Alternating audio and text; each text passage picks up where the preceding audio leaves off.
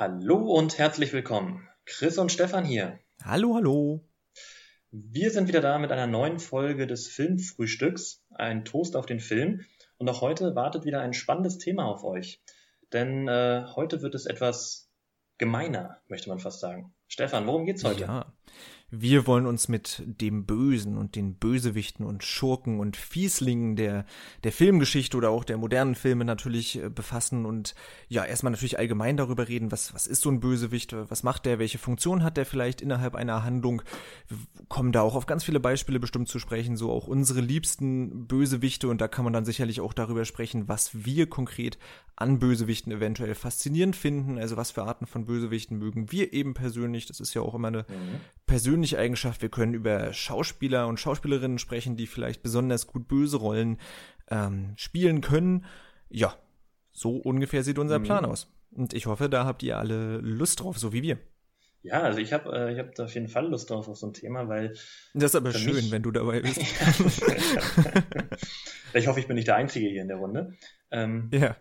Äh, nee, für mich sind Bösewichte, ich finde Bösewichte immer faszinierend. Weißt du, also ich mag's also genauso wie Cliffhanger sind Bösewichte, ah, weil die machen was mit dem Zuschauer. Weißt du, das ist so, irgendwie ein Held, hast du das Gefühl, kann jeder und klar, man fiebert immer mit dem Helden, Helden mit, aber so ein guter mhm. Bösewicht, so gut inszenierter Bösewicht, das ist sowas, das, das kann einen, das kann einen ganz anders einfangen.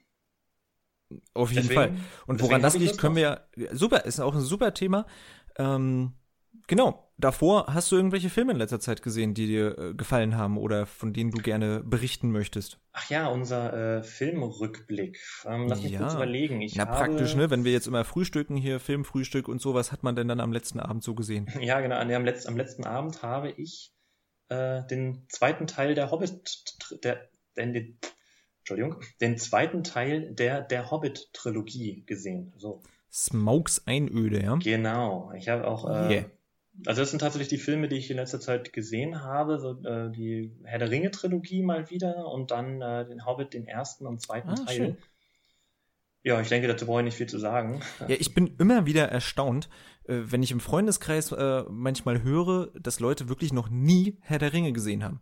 Ja, das finde ich auch fragwürdig. Gerade so, sage ich mal, auch in, in unserer Generation, so Mitte 20, sage ich mal so, weil mhm. irgendwie, das ist ja auch unser äh, Kindheitsding sozusagen. Gut, ich war mhm. fast noch tatsächlich sogar ein bisschen jung, also ich habe auch keinen Herr der Ringe-Teil im Kino selbst gesehen, aber äh, habe die dann sofort immer auf den DVD oder die, den ersten hatte ich noch auf Videokassette sogar, mhm. ähm, auf VHS.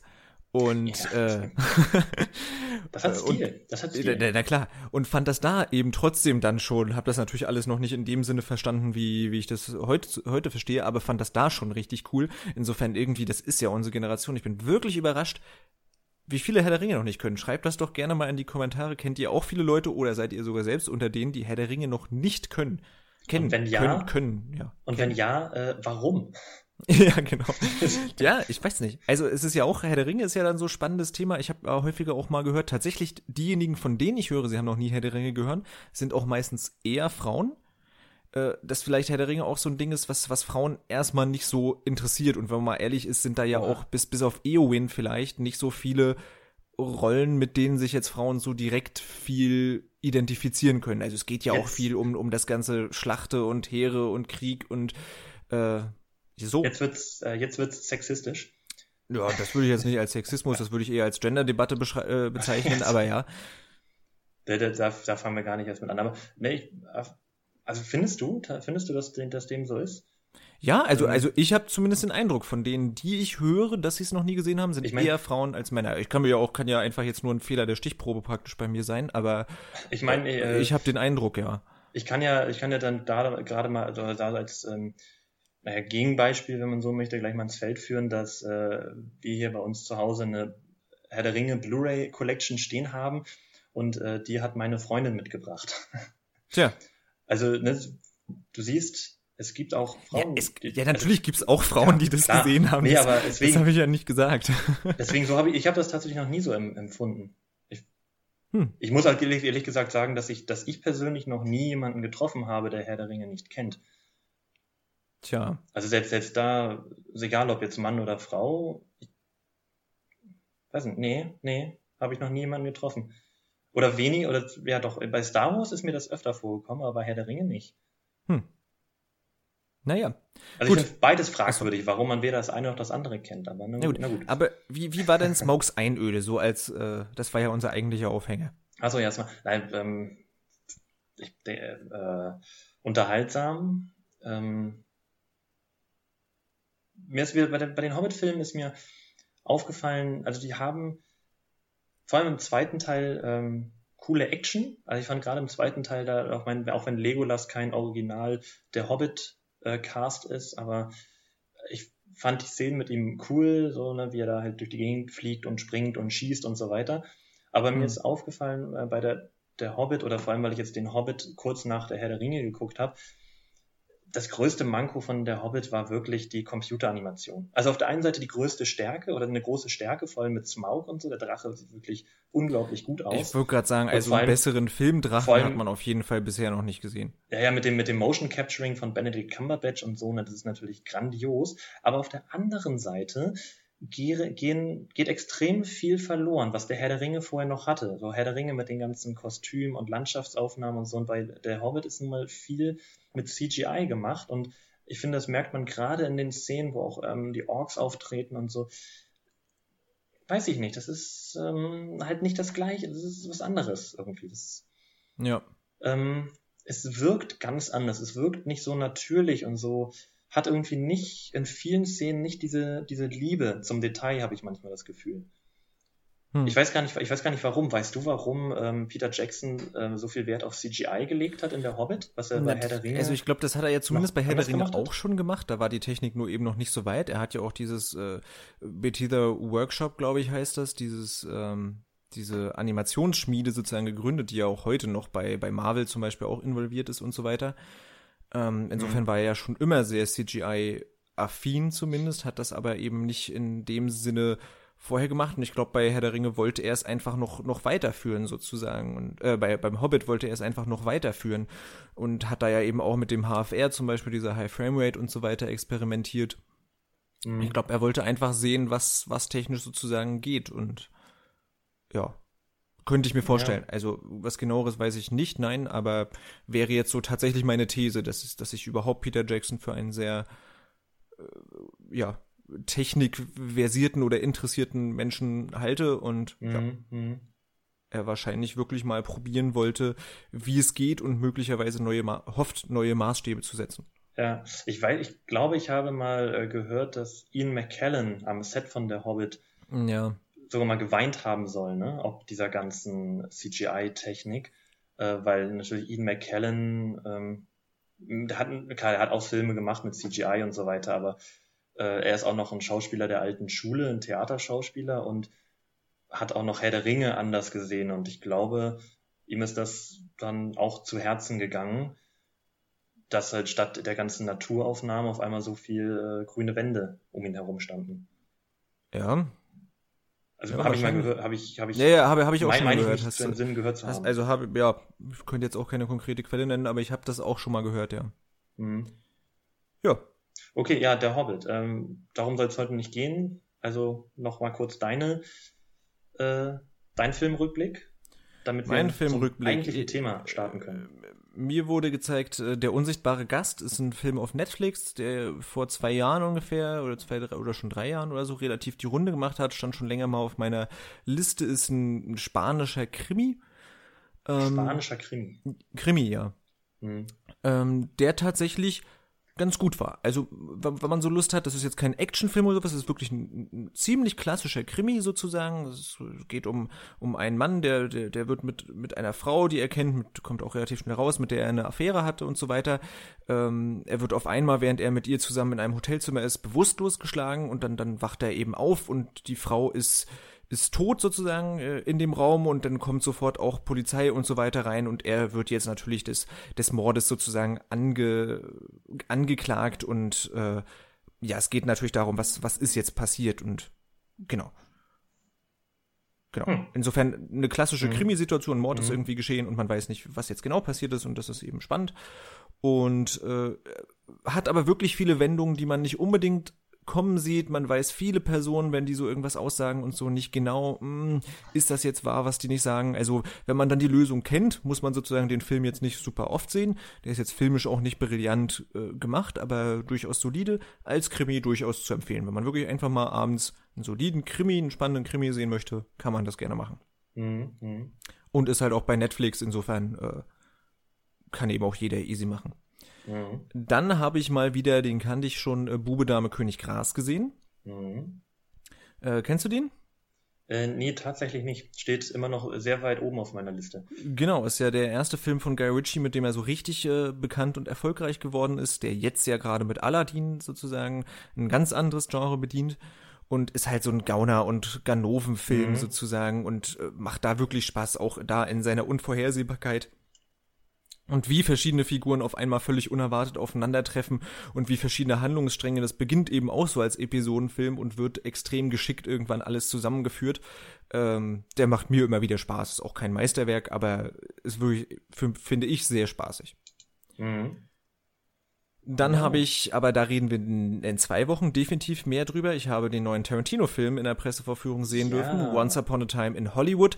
Ich muss euch da aber wirklich auf die äh, Folter sozusagen spannen, weil da können wir uns dann einfach am besten in zwei Wochen unterhalten, denn ich denke, das steht schon fest und das können wir hier mal schon mal anteasern.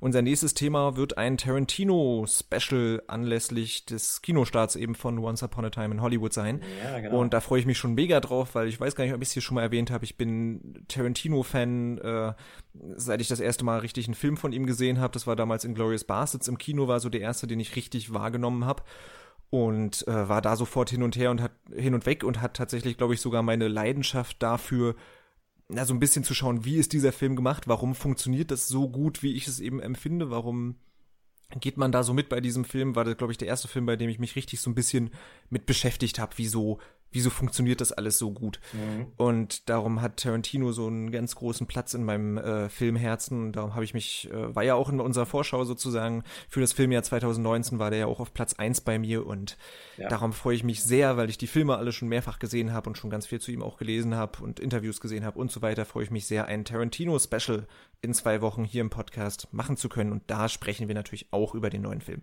Ja, also in zwei Wochen könnt ihr dann äh, Stefan leidenschaftlich schwafeln hören, wenn er ja. Na, du doch auch, wie, wie an eine sich, Herzensangelegenheit wird. Muss ja noch nicht, nicht lange. Wie, wie, wie stehst du zu Tern? Kennst du alle seine Filme oder? Äh? Äh, nee, mir fehlen, ähm, glaube ich, also mir fehlen drei, wenn ich mich nicht irre. Ähm, hm ja, also die ich auf jeden Fall noch nachholen werde. Weil ich wollte gerade sagen, da hast du ja dann noch zwei Wochen jetzt für Zeit. Ja, ja, genau. Also Tarantino ist, steht, also steht natürlich auch filmisch weit oben und insofern stehen auch seine Filme bei mir weit oben auf der Liste. Also ich wollte ja schon immer mal gucken, habe es bis jetzt noch nicht geschafft ähm, oder gemacht und deswegen die werde ich dann auf jeden Fall noch gucken und ich bin auch immer ein Freund von Tarantino-Filmen aber äh, ich weiß, dass ich da nicht so leidenschaftlich hinter bin wie du. Also für mich, ich habe auch, ich hab auch nichts gegen Tarantino. Für mich sind einfach seine Filme wirklich gut und unterhaltsam und äh, es ist aber nicht so wie bei dir, wo Tarantino ja schon so einen ja sehr hohen Stellenwert hat. Ja, auf seinem Schrein. Das ist äh, gerade noch so okay. Ich mache den Podcast trotzdem noch weiter mit dir. ja. Das ist nett, danke. äh, und dann habe ich tatsächlich äh, gestern, nee, vorgestern Abend, äh, weil ich ihn tatsächlich noch nicht kannte, da wirst du jetzt wahrscheinlich aufstöhnen, äh, ich habe Mrs. Doubtfire zum ersten Mal gesehen. Ah. Ähm, und fand ich witzig. Ist, man merkt, der ist in die Jahre gekommen sozusagen. Vieles mhm. ist auch noch ein bisschen, ja, ich sag mal, äh, etwas altertümliches Weltbild teilweise, was natürlich so ja, entsprechend der Anfang 90er Jahre eben ist, was glaube ich heute schon ein bisschen anders alles gemacht werden würde. Aber wenn man das natürlich erst recht in seinem Kontext betrachtet und Robin Williams ist halt einfach äh, eine Type, wo es sehr schade ist, dass er praktisch schon von uns ja, gegangen ist. Äh, der spielt das eben hervorragend und das ist wirklich einfach sehr unterhaltsam und sehr amüsant, muss man sagen. Auf jeden Fall. Wirklich ich auch für einfach so einen Abendfilm zum mal ein bisschen lachen, also wirklich, man muss schon durchaus mehrfach lachen, ist der sehr mhm. zu empfehlen. Ich habe auch ähm, das schon zwei Wochen hier, glaube ich, ähm, mal wieder Jumanji geguckt und ja. ähm, jetzt letztens auch äh, Club der Toten Dichter mal wieder und hm. wo du da von Robin Williams gesprochen hast, also er war wirklich ein grandioser, begnadeter Schauspieler und was mir auch bei Club der Toten Dichter wieder aufgefallen ist, er ist ja eigentlich Comedian gewesen oder ursprünglich war er ja Comedian und das merkst du ja äh, in ganz vielen Rollen und in seiner Art immer wieder. Ne? Ich meine, allein als Genie oder auch in seiner Rolle ähm, Good Morning Vietnam in, in Good Morning Vietnam. Ähm, so dieses schnelle Sprechen, uh, dieses Gags hintereinander raushauen, das war ja auch immer so sein Stand-up-Programm. Und ich ja. finde bei Club der Toten Dichter war unglaublich gut zu sehen, dass er halt auch anders kann und dass er immer diese, diese humoristische Art gehabt hat, aber halt kein ähm, Comedian war oder kein Mensch war, der seine, seine Figur mit vor die Kamera genommen hat oder seine, seine Stand-up-Figur, weißt du, sondern der tatsächlich auch schauspielern konnte, der tatsächlich ja, mehr stimmt, gezeigt ja. hat als, als ähm, seine, seine eigentliche Komik. Und natürlich, wenn man das dann mit seiner seine Geschichte noch kennt und so, ne, dass er eigentlich ein sehr unglücklicher Mensch war, der da alles hinter der, hinter der Maske, dass alles nur so eine Maske war, macht das Ganze auch noch äh, sehr tragikomisch. Ja, ja. Hört man Aber deswegen mag ich vielleicht, ich, ich, deswegen ich liebe Robin Williams, glaube ich, weil er so ein tragikomischer Charakter gewesen ist und du weißt ja, wie ja. ich zu, zu guten Tragödien stehe. Also ich liebe eine gute ja. Tragödie und ja, das ist schon eine Figur. Aber ich schweife ab, ich schweife ab. Ja, kein Problem. Na, wir haben ja auch schon wieder hier fast 15 Minuten äh, jetzt über unsere Filme sozusagen, die wir gesehen haben. Das heißt, so langsam genau. würde ich sagen, wird es Zeit, zu unserem eigentlichen Thema zu kommen. Oder möchtest genau. du noch irgendwas äh, Allgemeines von dir geben? So machen wir das. Also holt euch noch eine Tasse Kaffee oder ein anderes Getränk eurer Wahl, schmiert euch eine Stulle und spitzt die Lauscher, denn jetzt geht's los. Bösewichte. Ja, aber äh, wenn ihr euch noch was holt, drückt vorher auf Stopp, weil ich fange jetzt also, einfach also, ja, an. Natürlich. Genau, ähm, bitte, bitte auf genau. Stopp drücken und äh, dann erst die Lauscher spitzen. Also nochmal, Gut. es geht los. Bösewichte, Stefan. Bösewichte. Fang an. Wieso immer, wenn wir jetzt über ein Thema reden, müssen wir uns natürlich fragen, äh, was ist denn ein Bösewicht? Und das ist tatsächlich, glaube ich, schon mal äh, gar nicht so einfach. Also mhm ich wollte gerade sagen, man könnte das Wort ja mal aufteilen, das besteht aus böse und Wicht.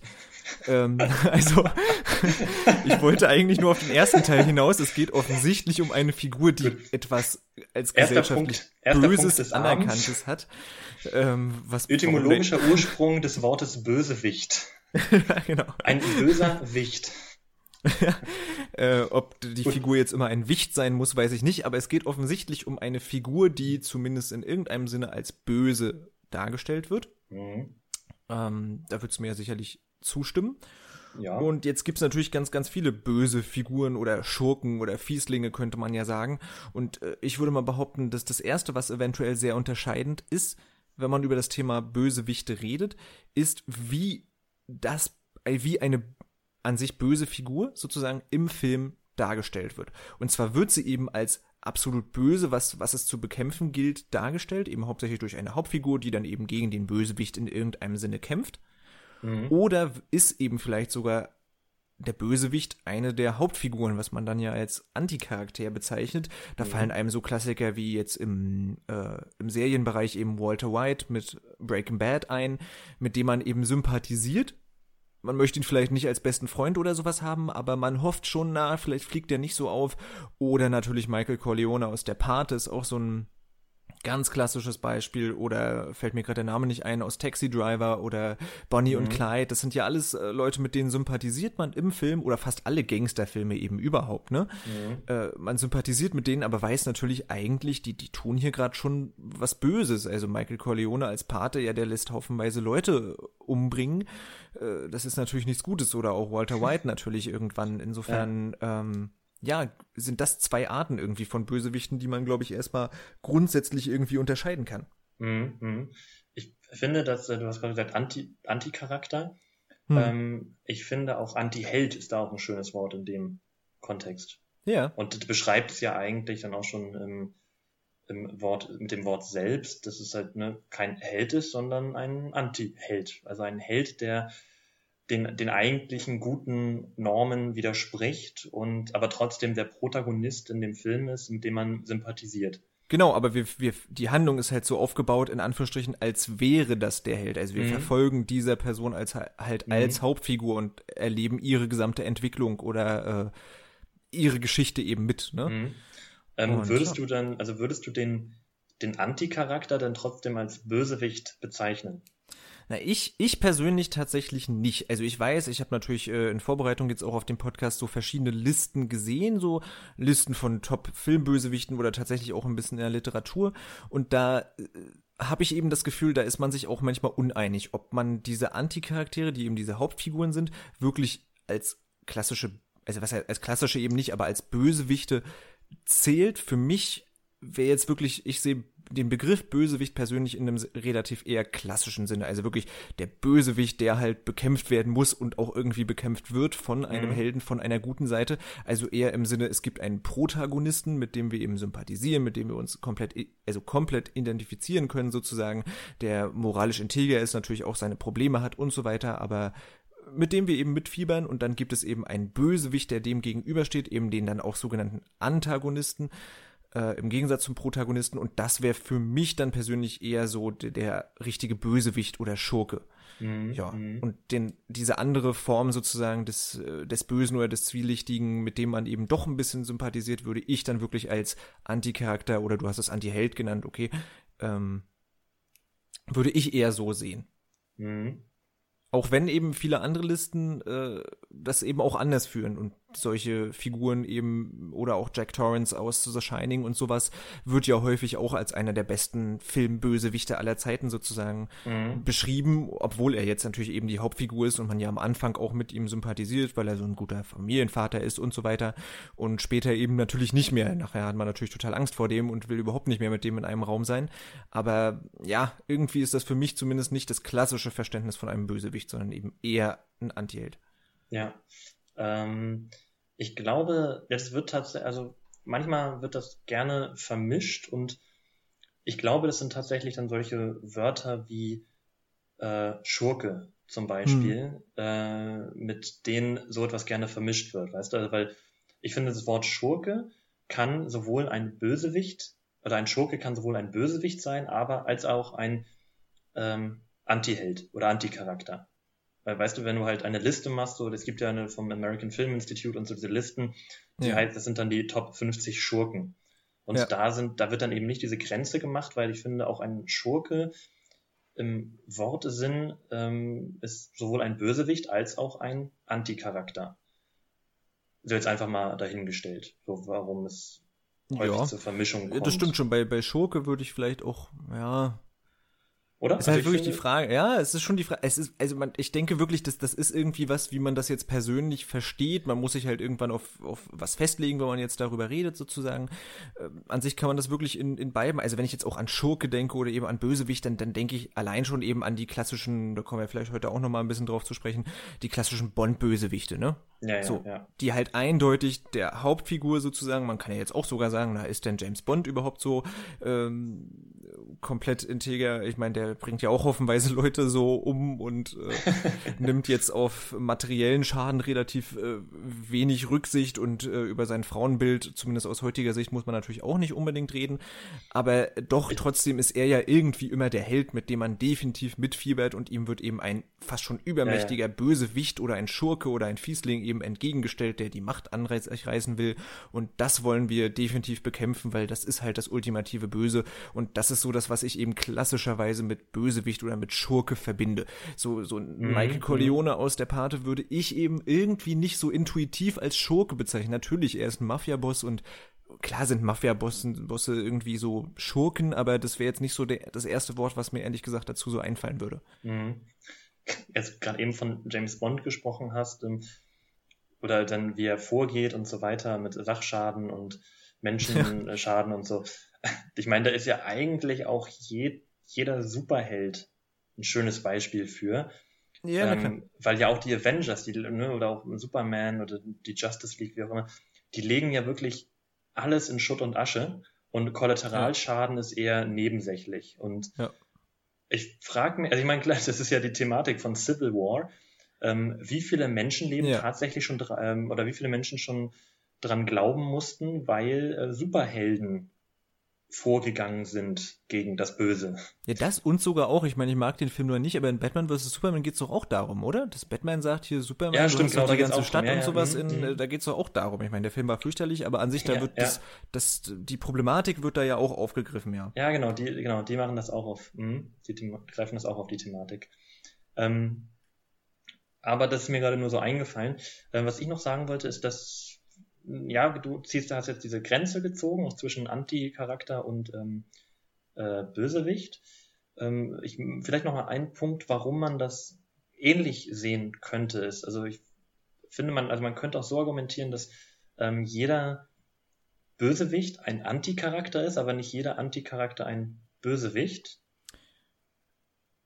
Und ähm, äh, jetzt habe ich total meinen Faden verloren. Ja, äh, Stefan, ja, bitte. aber ähm, jede, mal kurz das Wort. Ich habe meinen Faden verloren. Ich muss erst meinen Faden wieder, wiederfinden. Jeder Bösewicht ist ein Anti-Charakter. Hm.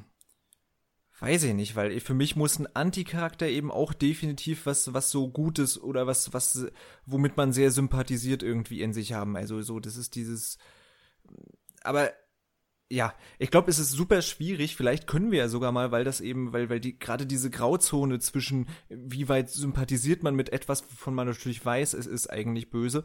Äh, da kann man ja vielleicht sogar in einer eigenen Folge nochmal drauf eingehen und äh, insofern schreibt uns doch mal, ob ihr Bock hättet auf mhm. eine spezielle Folge Anticharaktere. Das könnte man ähm, machen, ja.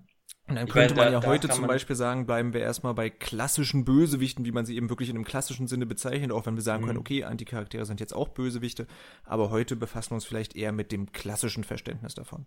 Ja, weil ich meine, bei, bei Anticharakteren und oder Antihelden äh, könnte man natürlich auch die Italo-Western wieder ins Feld führen, ne? Ja, definitiv. Die haben das ja, die ja auch nur so sehr salonfähig irgendwann gemacht, ja. Die, die Antihelden, die ja auch nur so vor Antihelden strotzen und.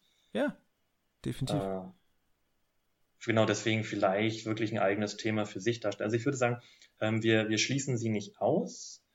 Ähm, ne, wir ähm, zählen mal die Anticharaktere, oder habe ich jetzt so verstanden? Ne? Wir zählen jetzt mal die Anticharaktere zu den Bösewichten.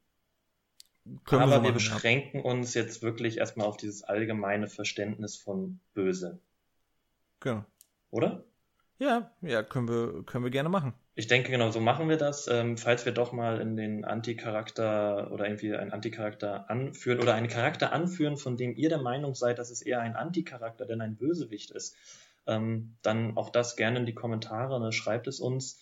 Äh, auch wir sind nicht perfekt, also na, na, das, also nah, nahezu perfekt, so, also ich finde uns schon ziemlich gut, aber sowieso. äh, nein, wie gesagt, falls uns mal was irgendwie ausrutschen sollte, dann äh, ne, verzeiht uns bitte. Äh, wir denken, wir werden uns jetzt erstmal auf ein allgemeines Verständnis von Böse beschränken. Jo. So, und in genau. dem Sinne. Also, ja. Das, äh, ich meine, die Grenzen sind ja auch immer manchmal, manchmal fließend so. Manchmal ist ja auch ja, wirklich ja, genau. die Frage, oh, ist das jetzt irgendwie ein Anticharakter? Ist das jetzt doch eher ein klassischer Schurke oder Bösewicht? Also ein richtiger Antagonist, der einem Protagonisten entgegengesetzt wird. Das ist ja auch ähm, schwierig manchmal. Und in diesem äh, Sinne würde ich sagen, machen wir weiter mit der nächsten Frage. Ja. Ne, Stefan, ähm, stell mal ja, die nächste gerne. Frage. Na, mich würde dann jetzt, wenn wir jetzt geklärt haben, okay, es geht, es geht um jemand äh, Bösen sozusagen, der irgendwie auch gegen etwas genau, Gutes genau, eben entsprechend gesetzt wird, dann wäre ja die Frage, was, woran erkennen wir denn, dass das böse ist? Also inwiefern mhm. wird das sozusagen dargestellt und woher wissen wir, das ist das Böse? Also ich will, um das näher zu erläutern, mal ein sehr witziges Beispiel eben anführen.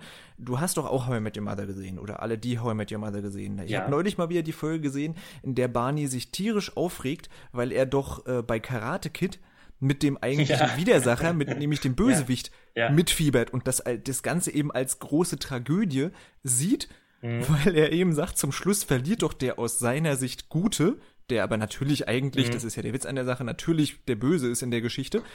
Ähm, das heißt, da wird das irgendwie umgedreht. Das heißt, theoretisch könnte man in einem Film ja, je nachdem, welche Position man verbietet, äh, man, man, man, na, welche Position man einnimmt, theoretisch ja auch sagen, okay, ich fiebere jetzt mit der anderen äh, Seite mit oder irgendwie sowas, ne? Also das ist ja manchmal gar nicht so einfach zu sagen. Sprich, woran erkennt man es denn jetzt, dass wir ein, dass wir es mit einem Bösewicht zu tun haben? Was würdest mhm. du da sagen? Mhm. Ähm, wo du, äh, du gerade das Beispiel, also warte, ich antworte gleich drauf, wo du, aber ich habe auch noch ein Beispiel, ähm, das in die Richtung geht. Ein äh, also mein bester Kumpel, ähm, Grüße an dich, Dodo, falls du zuhören solltest, der findet bei Star Wars sind die Rebellen die Bösen. Oder er findet, dass bei Star Wars die Rebellen die Bösen sind.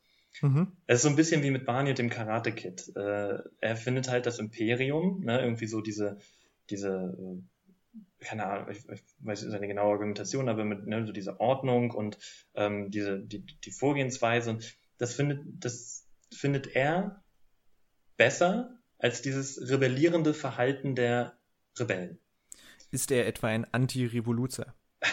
ja, genau. ähm, ne, tatsächlich gar nicht mal so, aber ich meine, ähm, sie erklärt das halt auch mal ein bisschen überspitzt. Ne? Er ist jetzt nicht äh, so kein, kein demokratiefeindlicher oder irgendwie sowas, der halt sagt, der mit ähm, hier Diktatur und so. Ähm, aber so an sich, die irgendwie das Imperium, so wofür es steht und so weiter, findet er halt insgesamt besser als das, was die Rebellen treiben. So dieses revolutionieren, ohne wirklich konkreten Plan und so weiter und so fort. So ein bisschen. Also, also deswegen, es gibt halt auch tatsächlich äh, in, in, außer, auch außerhalb des äh, Fernsehens, des Films, Menschen, die ja durchaus äh, die vermeintlich Bösen ähm, besser finden oder mehr in den Aber in den wie, wie weit sehen. geht denn sein, sein äh, Sympathisieren mit dem Imperium? Das heißt, wenn äh, Luke jetzt den Imperator besiegt, äh, oh verdammt, Spoiler, ähm, dann ist das, dann, dann findet ihr das scheiße oder? Oder wie muss ich, also das heißt, er sympathisiert überhaupt nicht mit den tatsächlich eigentlichen Hauptfiguren und Protagonisten eben? Naja, nee, also ja, schon ein Stück weit. Er findet, also klar, er findet den, sieht jetzt nicht in dem Imperator den, den, den Helden oder so, aber ähm, er sieht halt auch äh, in, in so einem wie Luke oder den, den Rebellen halt wirklich eher so die, die Rebellen und sieht es halt noch äh, aus einer, von einem anderen äh, Blickwinkel. Natürlich, er findet die Filme trotzdem extrem gut und guckt sie sehr gerne und er weiß, dass das alles nur Film ist und so weiter, natürlich. Aber ähm, trotzdem hat er da einfach andere äh, Sympathien. Okay, na, was, die, was, äh, für die Figuren. Was heißt halt wahrscheinlich nur Film? Also offensichtlich, so wie ich das dann verstehe, und das ist ja auch spannend, führt vielleicht ein bisschen zu weit weg jetzt, aber das heißt, er ähm, er erkennt natürlich schon an, das sind die Protagonisten und mit denen sympathisiert man an sich auch, aber er geht sozusagen mit, mit der Lehre, die der Film verbreitet, also mit der ja, Ideologie ist zu weit gesagt, aber mit der ja mit der Idee, die hinter dem Film steht, mhm. nämlich offensichtlich, naja, dass es eher um Demokratie und Imperium und so weiter, Alleinherrschaft ist schlecht sozusagen. Das heißt, damit geht er eventuell nicht konform und hat deswegen Schwierigkeiten, sich mit der Seite tatsächlich zu identifizieren. Ist das so ein ja, bisschen die Idee oder? Äh, ich denke mal, das ist so ein bisschen falsch? die Idee, aber es ist natürlich jetzt auch äh, die Frage, wie weit geht man da, um von Identifikation zu sprechen? Ne? Ähm, wie weit identifiziert man sich dann mit der mit der Botschaft, die dahinter steht, oder ist es vielleicht einfach nur ähm, tatsächlich in Anführungszeichen nur das das oberflächliche Sympathisieren? Ähm, wie man dann auch nee, in anderen Filmen halt mit mit Anti-Charakteren mit sympathisiert, ne? Äh, oder sympathisiert dass du halt einfach denen den Erfolg wünschst, obwohl du weißt, ähm, dass sie die, die, die ja, Bösen sind. Zum Beispiel, ich meine, bei Star Wars, ich finde auch ähm, Boba Fett, finde ich auch extrem cool. Ich ja. mag die Figur richtig gerne, mit dem sympathisiere ich.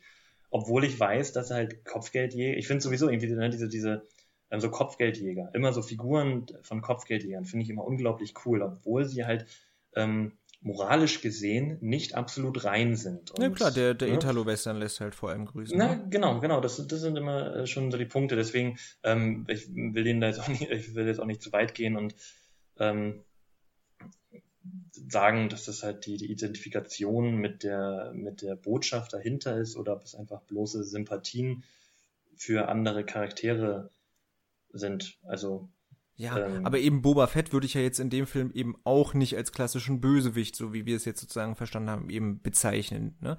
Also naja, ich meine, bei, Star, halt bei Star Wars schon so, ja, okay, also aber, in Episode 5 äh, wird er ja schon so dargestellt. Ja, da gehört, er, da gehört er immer zur Riege als der Hauptschurke Bösen. oder ja, er gehört zur Riege der Bösen, stimmt schon. Genauso ja, ja. wie Jabba eigentlich. Ne? Jabba ist ja auch, wird ja. ja auch immer so als der Böse dargestellt, aber eigentlich ist er auch nur einer, der halt ne, sein Geld machen will und wenn du, ist halt auch so, ist halt der Mafia-Boss an dem Ganzen. Ne? Ja. Und da sind wir auch wieder bei dem Anti-Charakter. Genau. Und letztendlich sind wir da zumindest bei dem Thema, was, was ich versucht habe, eben dadurch anzusprechen. Das ist an sich gar nicht so einfach sozusagen genau, ein Bösewicht genau, was, manchmal. Das Böse ist, ja. Was, ähm, genau, was, was ist denn jetzt das Böse sozusagen? Das, das Böse ist offensichtlich, na, wo du, du wolltest erstmal was sagen, ne? Na genau, ich, ich wollte ja, die Frage beantworten. Nur dann, äh, also, äh, erzähl. Ähm, das, das, das Böse ist, ist halt eine Figur, die Werte verkörpert, die ja, die in einem sozialen Rahmen nicht anerkannt sind. Ähm, ein, eine Figur, die halt, äh, ich, die, der, deren Vorgehen wir eben aufgrund eines moralischen Kodex, der einem jeden ja schon in der Erziehung mitgegeben wird oder auf dem man sich auch in einem gesellschaftlichen Rahmen verständigt, nicht einhält. Genau, das heißt letztendlich muss man, glaube ich, von der, von der, also ich würde dir absolut zustimmen, muss man von der Prämisse ausgehen, die ist natürlich fast schon ein bisschen, ähm, ja, hört man vielleicht nicht so gerne, aber dass jedem Film eine bestimmte Ideologie und ein bestimmter Wertegrundsatz zugrunde liegt. Mhm. Ja? Und je nachdem eben, in was für einem Wertesystem und Wertedenken wir uns eben befinden, wird dann etwas als böse sozusagen dargestellt. Ja, mhm, wie genau. wird das jetzt natürlich dargestellt ja. mit irgendwie schlechten Eigenschaften, die man gemeinhin als schlecht. Also als extremes Beispiel zum Beispiel, Beispiel zum Beispiel, ähm, wenn man an einen Film wie Jud Süß denkt. Ne? Mhm. Da befinden wir uns eben in einem natürlich aus heutiger Sicht völlig verwerflichen ja, ja. Äh, Werte- und Moralkodex, völlig klar. Die Juden sind halt die Bösen und gehören sozusagen ausgerottet. Und da ist dann eben der heimtückische Jude äh, dort der Böse, der nur alles Geld an sich hortet und mhm. so weiter. Ja, und da ja, ist der Jude tatsächlich der Bösewicht in diesem Film. Ne? Und, es ist ja auch das, das ähm, gleiche mit, mit je, jedem ähm, politischen System. So dieses, dass auch, ja, wenn, wenn wir jetzt auch hierzulande den Film sehen, der äh, ein oder dem ein diktatorisches System zugrunde liegt. Das ist ja. dann für uns, das ist dann halt, das wird dann immer als, deswegen ja auch Star Wars mit dem Imperium und so, das ist dann, wird immer als böse dargestellt, weil es ähm, unseren Wertekodex oder unserem Wertekodex, ja, moralischen Kodex unserem Wertesystem widerspricht. So dieses, ne, genau. ne, weil das Na, ist ja hier so Demokratie Was heißt widerspricht? Und, so und, so es ist ja, ähm, ja. Achso, mach erst mal. Naja, und, genau, und halt so eine Diktatur passt hier nicht rein. Aber das ist ja immer so die Sache. Das wird halt ganz häufig verkannt, dass äh, ja, tatsächlich andere Leute eine Diktatur gut finden. Ne? Die gucken dann auch diesen Film und die sehen dann, ähm, ja Mensch, das ist hier eine, die Diktatur und die Ordnung und das ist super und äh, ne, die, die Bösen sind jetzt die, die dagegen vorgehen, so, die, weil die unkonventionell, weil die für die dann unkonventionell handeln. Ähm, es ist ja auch immer an sich auch immer eine Sichtweise, ne, wer jetzt das Böse ja. zu beurteilen hat. Ja, da, da gehe ich sogar noch, also ich stimme dir komplett zu und ich gehe da sogar noch einen Schritt weiter. Es ist eben nicht nur dass das dann praktisch ja nicht, nicht erwünscht ist, sozusagen, dass das Böse, so, so, dass, dass, dass man deswegen halt der Abneigung so gegeben hat, sondern es wird ja eben auch, ein Bösewicht wird ja auch auf eine bestimmte Art und Weise inszeniert, ne? Es ist mhm. eine düstere Musik dahinter, irgendwie, ähm, naja, der, der, der, die, die Hauptperson, der Protagonist wird meistens zumindest als viel menschlicher und viel, äh, ja, wo mhm. man sich viel leichter mit identifizieren kann, während der Bösewicht dann praktisch seine Pläne versucht zu durchkreuzen und dem armen Protagonisten praktisch irgendwie ein Haar zu krümmen. Ähm, wird das Böse, was auch immer das jetzt ist, sozusagen ja auch als böse oder als schlecht eben dargestellt. Das mhm. heißt, es ist nicht nur so, dass es, dass es Werte aufgreift, die jetzt in einer Gesellschaft etabliert sind, sondern es ist natürlich auch, gerade wenn man dann an Kinderfilme und so weiter denkt, wertbildend. Also es wird ja. ein bestimmtes, eine bestimmte Sache eben äh, als schlecht dargestellt. Auch leider genauso wie bei einem Beispiel mit Jude Süß. Das ist dann natürlich auch für das Volk sozusagen leider als wertbildend gemeint gewesen, dieser Film, ne? um halt mhm. wirklich mhm. nochmal darzustellen, ja, wie schlecht doch die Juden sind, so, ne? Äh, aber ist das jetzt, ist das gut oder schlecht? Also, ja, dann, na, wenn, wenn ein Bösewicht wertbildend ja. dargestellt ja. wird, ja. ist das jetzt, ähm, ich sag mal, ist das besser, als wenn ein Bösewicht anonymisiert wird? Womit ich ja immer auch so meine Probleme habe. Ähm, okay, kannst du mal ein Beispiel, was meinst du mit anonymisierter das, das, äh, Bösewicht? Das beste Beispiel sind ähm, da Kriegsfilme in, ne, in Kriegsfilmen gibt es ja immer die eine Heldenseite, die, die, ne, wo die Protagonisten ähm, auftreten, ähm, die Guten und äh, die andere Partei sind dann immer die Bösen. Und ja. diese also Bösen halt häufig zumindest, ne? Nicht immer in Kriegsfilmen so. Ja. Gibt ja auch tolle, wenn man an Apocalypse Now gerade mit seiner tollen Fassung wieder denkt und so, da ist das ja nicht so. Ja, ja, na klar. Aber, Aber ich meine, ich rede jetzt einfach ja. auch so von Filmen, ähm, weiß nicht, mir kommt gerade in den Sinn ähm, Dunkirk. Auch ja. also ein Film, in dem kein einziger deutscher Soldat gezeigt wird. Aber in dem die, ähm, die Wehrmacht die Bösen sind. Weiß ich gar nicht. Also Dunkirk ist jetzt schon wieder ein ganz spezielles Beispiel, finde ich, weil eben auch kein deutscher Soldat irgendwie gezeigt wird oder die, die tatsächlich nicht als ah, Figuren, ah, die in Sinne, mm. Sinne schlecht handeln, dargestellt wurde, würde ich da wieder fast sagen, da ist das Böse tatsächlich ähm, völlig anonymisiert, insofern, okay. als dass es eher mm. um mhm. die Situation geht. Ne? Mm. Das mhm. Böse oder das, was dort den Schrecken verbreitet, ja. ist eben dieses Gefühl, eingekesselt zu sein und keinen Ausweg zu kennen. Ja, ja, ja, okay. Also da würde ich fast wirklich, Dann, bei dem, gerade bei dem würde ich fast nicht sagen, dass da jetzt wirklich die Deutschen als an sich die Bösen dargestellt werden, sondern mhm. dass eben ein bisschen tatsächlich anonymer und ein bisschen verschwommener, was jetzt genau das Böse ist. Ja, okay, hm, kann ich, verstehe ich. Ähm, gut, dann anderes Beispiel. Ähm, ich glaube bei der Soldat James Ryan ist es mhm. so, oder? Ich glaube, da, ich hätte schon lange her, als ich ja, der habe, ist, der ist schon sehr patriotisch und nimmt, ich sag mal, schon genau. sehr wohlwollend eben die ähm, amerikanische Sichtweise ein. Genau, und das ist genau das, was ich meine, dass, ähm, äh, das, da halt sobald dann, okay, weil dann eben gegen andere Soldaten gezeigt werden, ähm, aber die insofern anonymisiert werden, als dass ähm, ihre Beweggründe halt völlig unter den Teppich gekehrt werden. Ähm, yeah. Und dann noch extremer, ich meine, man kann ja schon mal einen kleinen Vorausblick machen, wenn man jetzt an Tarantinos Inglourious Bastards denkt, ne? Ja, Wo Hans genau. Lander mhm. das personifizierte Böse ist und der mhm. ist natürlich ein Deutscher und der verfolgt die Juden und, und ja, dagegen will gerade die Truppe um Brad Pitt sozusagen kämpfen und die müssen genauso hart äh, behandelt werden, wie sie uns behandeln. Das genau. sagt er ja sogar an einer Stelle. Aber da sind wir, da sind wir genau bei der Frage, die ich ja dann eingangs äh, gestellt habe. Ähm, ist es besser oder, oder was ist jetzt besser? Der, der Film, der ähm, anonymisiert, ohne Beweggrund und ohne Hintergrund, ohne Geschichte, ohne ähm, System, also ich sage jetzt einfach mal der anonymisierte Soldat, ne, den du vielleicht einmal in der Kamera siehst, wie ein ähm, Maschinengewehr abfeuert, der einfach mit hasserfülltem Blick auf die heldenhaft voranstürmenden Patrioten ähm, schießt.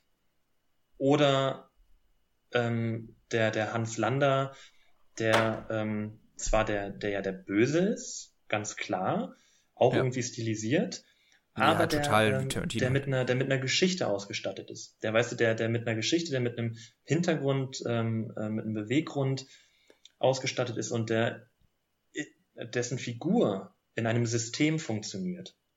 Ja. Also was ist jetzt, was ist, was ist besser? Also, oder worin siehst du die, die, die Vor- und Nachteile oder sind das beides Weiß legitime ich nicht. Arten, ich, ich, ich sehe eigentlich gar keine, in Anführungsstrichen, Vor- und Nachteile sozusagen. Ich glaube eher, äh, einem jedem Film liegt eben ein gewisser Wertegrundsatz äh, zu zugrunde. Also es gibt ganz wenige, und das sind eher, würde ich mal so behaupten, irgendwelche Kunstfilme, die versuchen, sich jeglicher dargestellter Meinung sozusagen irgendwie zu identifizieren und wirklich in Anführungsstrichen nur abzubilden oder wirklich zu problematisieren, äh, während die meisten gerade Mainstream-Filme immer eine bestimmte Botschaft vertreten sozusagen, ja. Und entsprechend dieser Botschaft oder entsprechend dieser Werte gibt es eben ein, ein, was man als gut darstellt, nämlich das, was man eben vermitteln möchte und etwas, das man dem gegenübersetzt, um halt zu verdeutlichen, warum das gut ist, was man gut nennen will. Dem setzt man eben etwas Schlechtes, etwas Böses gegenüber, damit man das Gute überhaupt sozusagen erst erkennen kann. Und jetzt ist eben einfach nur die Frage, ob man mit dieser Botschaft, mit diesem Gefühl, was ist gut und was ist böse, eben jetzt übereinstimmt oder nicht. Ob jetzt dabei das Böse an sich personifiziert ist in, in einer Figur oder ob das jetzt ein bisschen anonymer oder allgemein gehalten ist, ist da, glaube ich, zumindest finde ich erstmal relativ egal. Aber ich finde, man kann doch nur das Böse ähm, oder auch das Gute wirklich nachvollziehen. Also die, das, wofür das Gute stehen soll, ähm, Werte, Normen, was auch immer, wenn das Böse auch eine, äh, eine Figur bekommt. Auch wenn das Böse auch Werte und Normen hat, die man gegen das Gute abwägen kann. Weil wenn ich jetzt nur das Gute habe mit den Werten. Ja, ja, Werte und Normen, ja, aber es muss nicht unbedingt in einer Figur manifestiert naja, werden. Da habe ich zum Beispiel so, auch gleich noch ein, ein schönes bei, aber ja. Ein hasserfüllter Soldat oder ein Soldat mit hasserfülltem Blick, der einfach seine ähm, Waffe abfeuert auf den äh, heldenhaften Protagonisten. Hat doch, also hat, hat doch nichts an sich, was ich dagegen abwäge, also was ich gegen den Haupt, die Hauptfigur abwägen kann, oder? Naja, dann würde ich jetzt auch bezweifeln zumindest, dass, dass dieser Soldat das, das, das Böse jetzt an sich ist, solange nicht die andere Seite, die andere Seite wirklich als irgendwie krass schlimmer oder sowas dargestellt wird, dann würde ich immer sagen, da ist das Böse dann in dem Film eher der Krieg an sich, als jetzt wirklich diese direkt andere Seite oder sowas.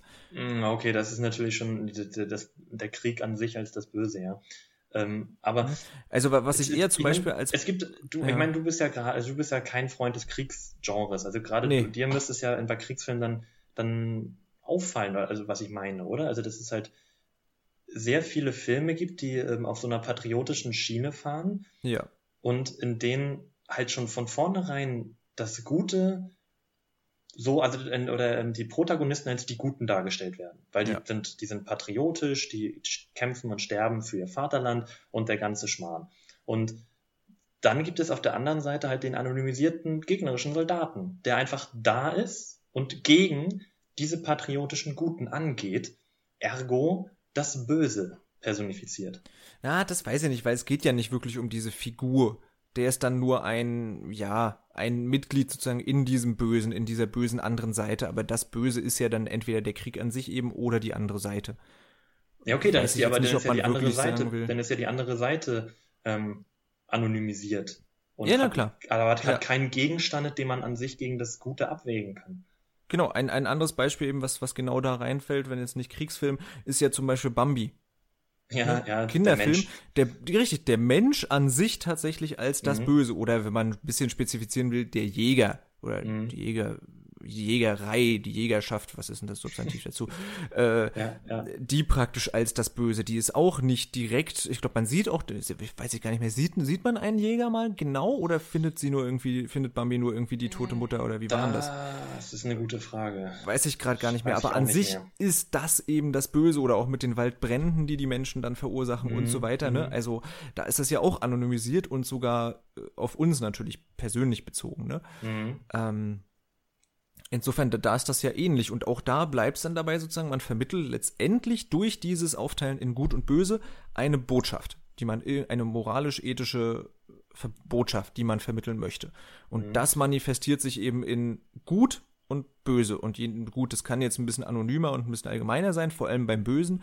Aber an sich manifestiert sich das eben meistens und gerade weil wir jetzt konkret von Bösewichten oder Schurken, also wirklichen Figuren sprechen, dann manifestiert sich das eben diese Idee dessen, was man vermitteln will, manifestiert sich meiner Meinung nach in diesen Figuren. Mhm, mh.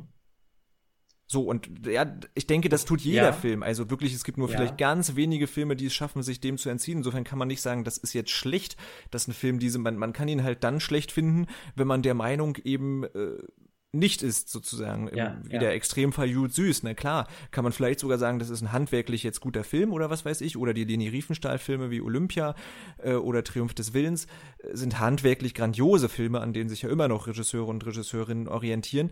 Aber auf einer, ja, zumindest äh, der moralisch-ethischen Ebene, die ich jetzt eben persönlich vertrete und natürlich auch ein Großteil unserer modernen Gesellschaft vertritt, ist das natürlich hoch fragwürdig. Mhm. mhm. Ja, ja. So, aber ich glaube Versteh eben, das, das hm? tut jeder Film sozusagen. Und es ist an sich einfach nur eine Frage des Rezipienten sozusagen.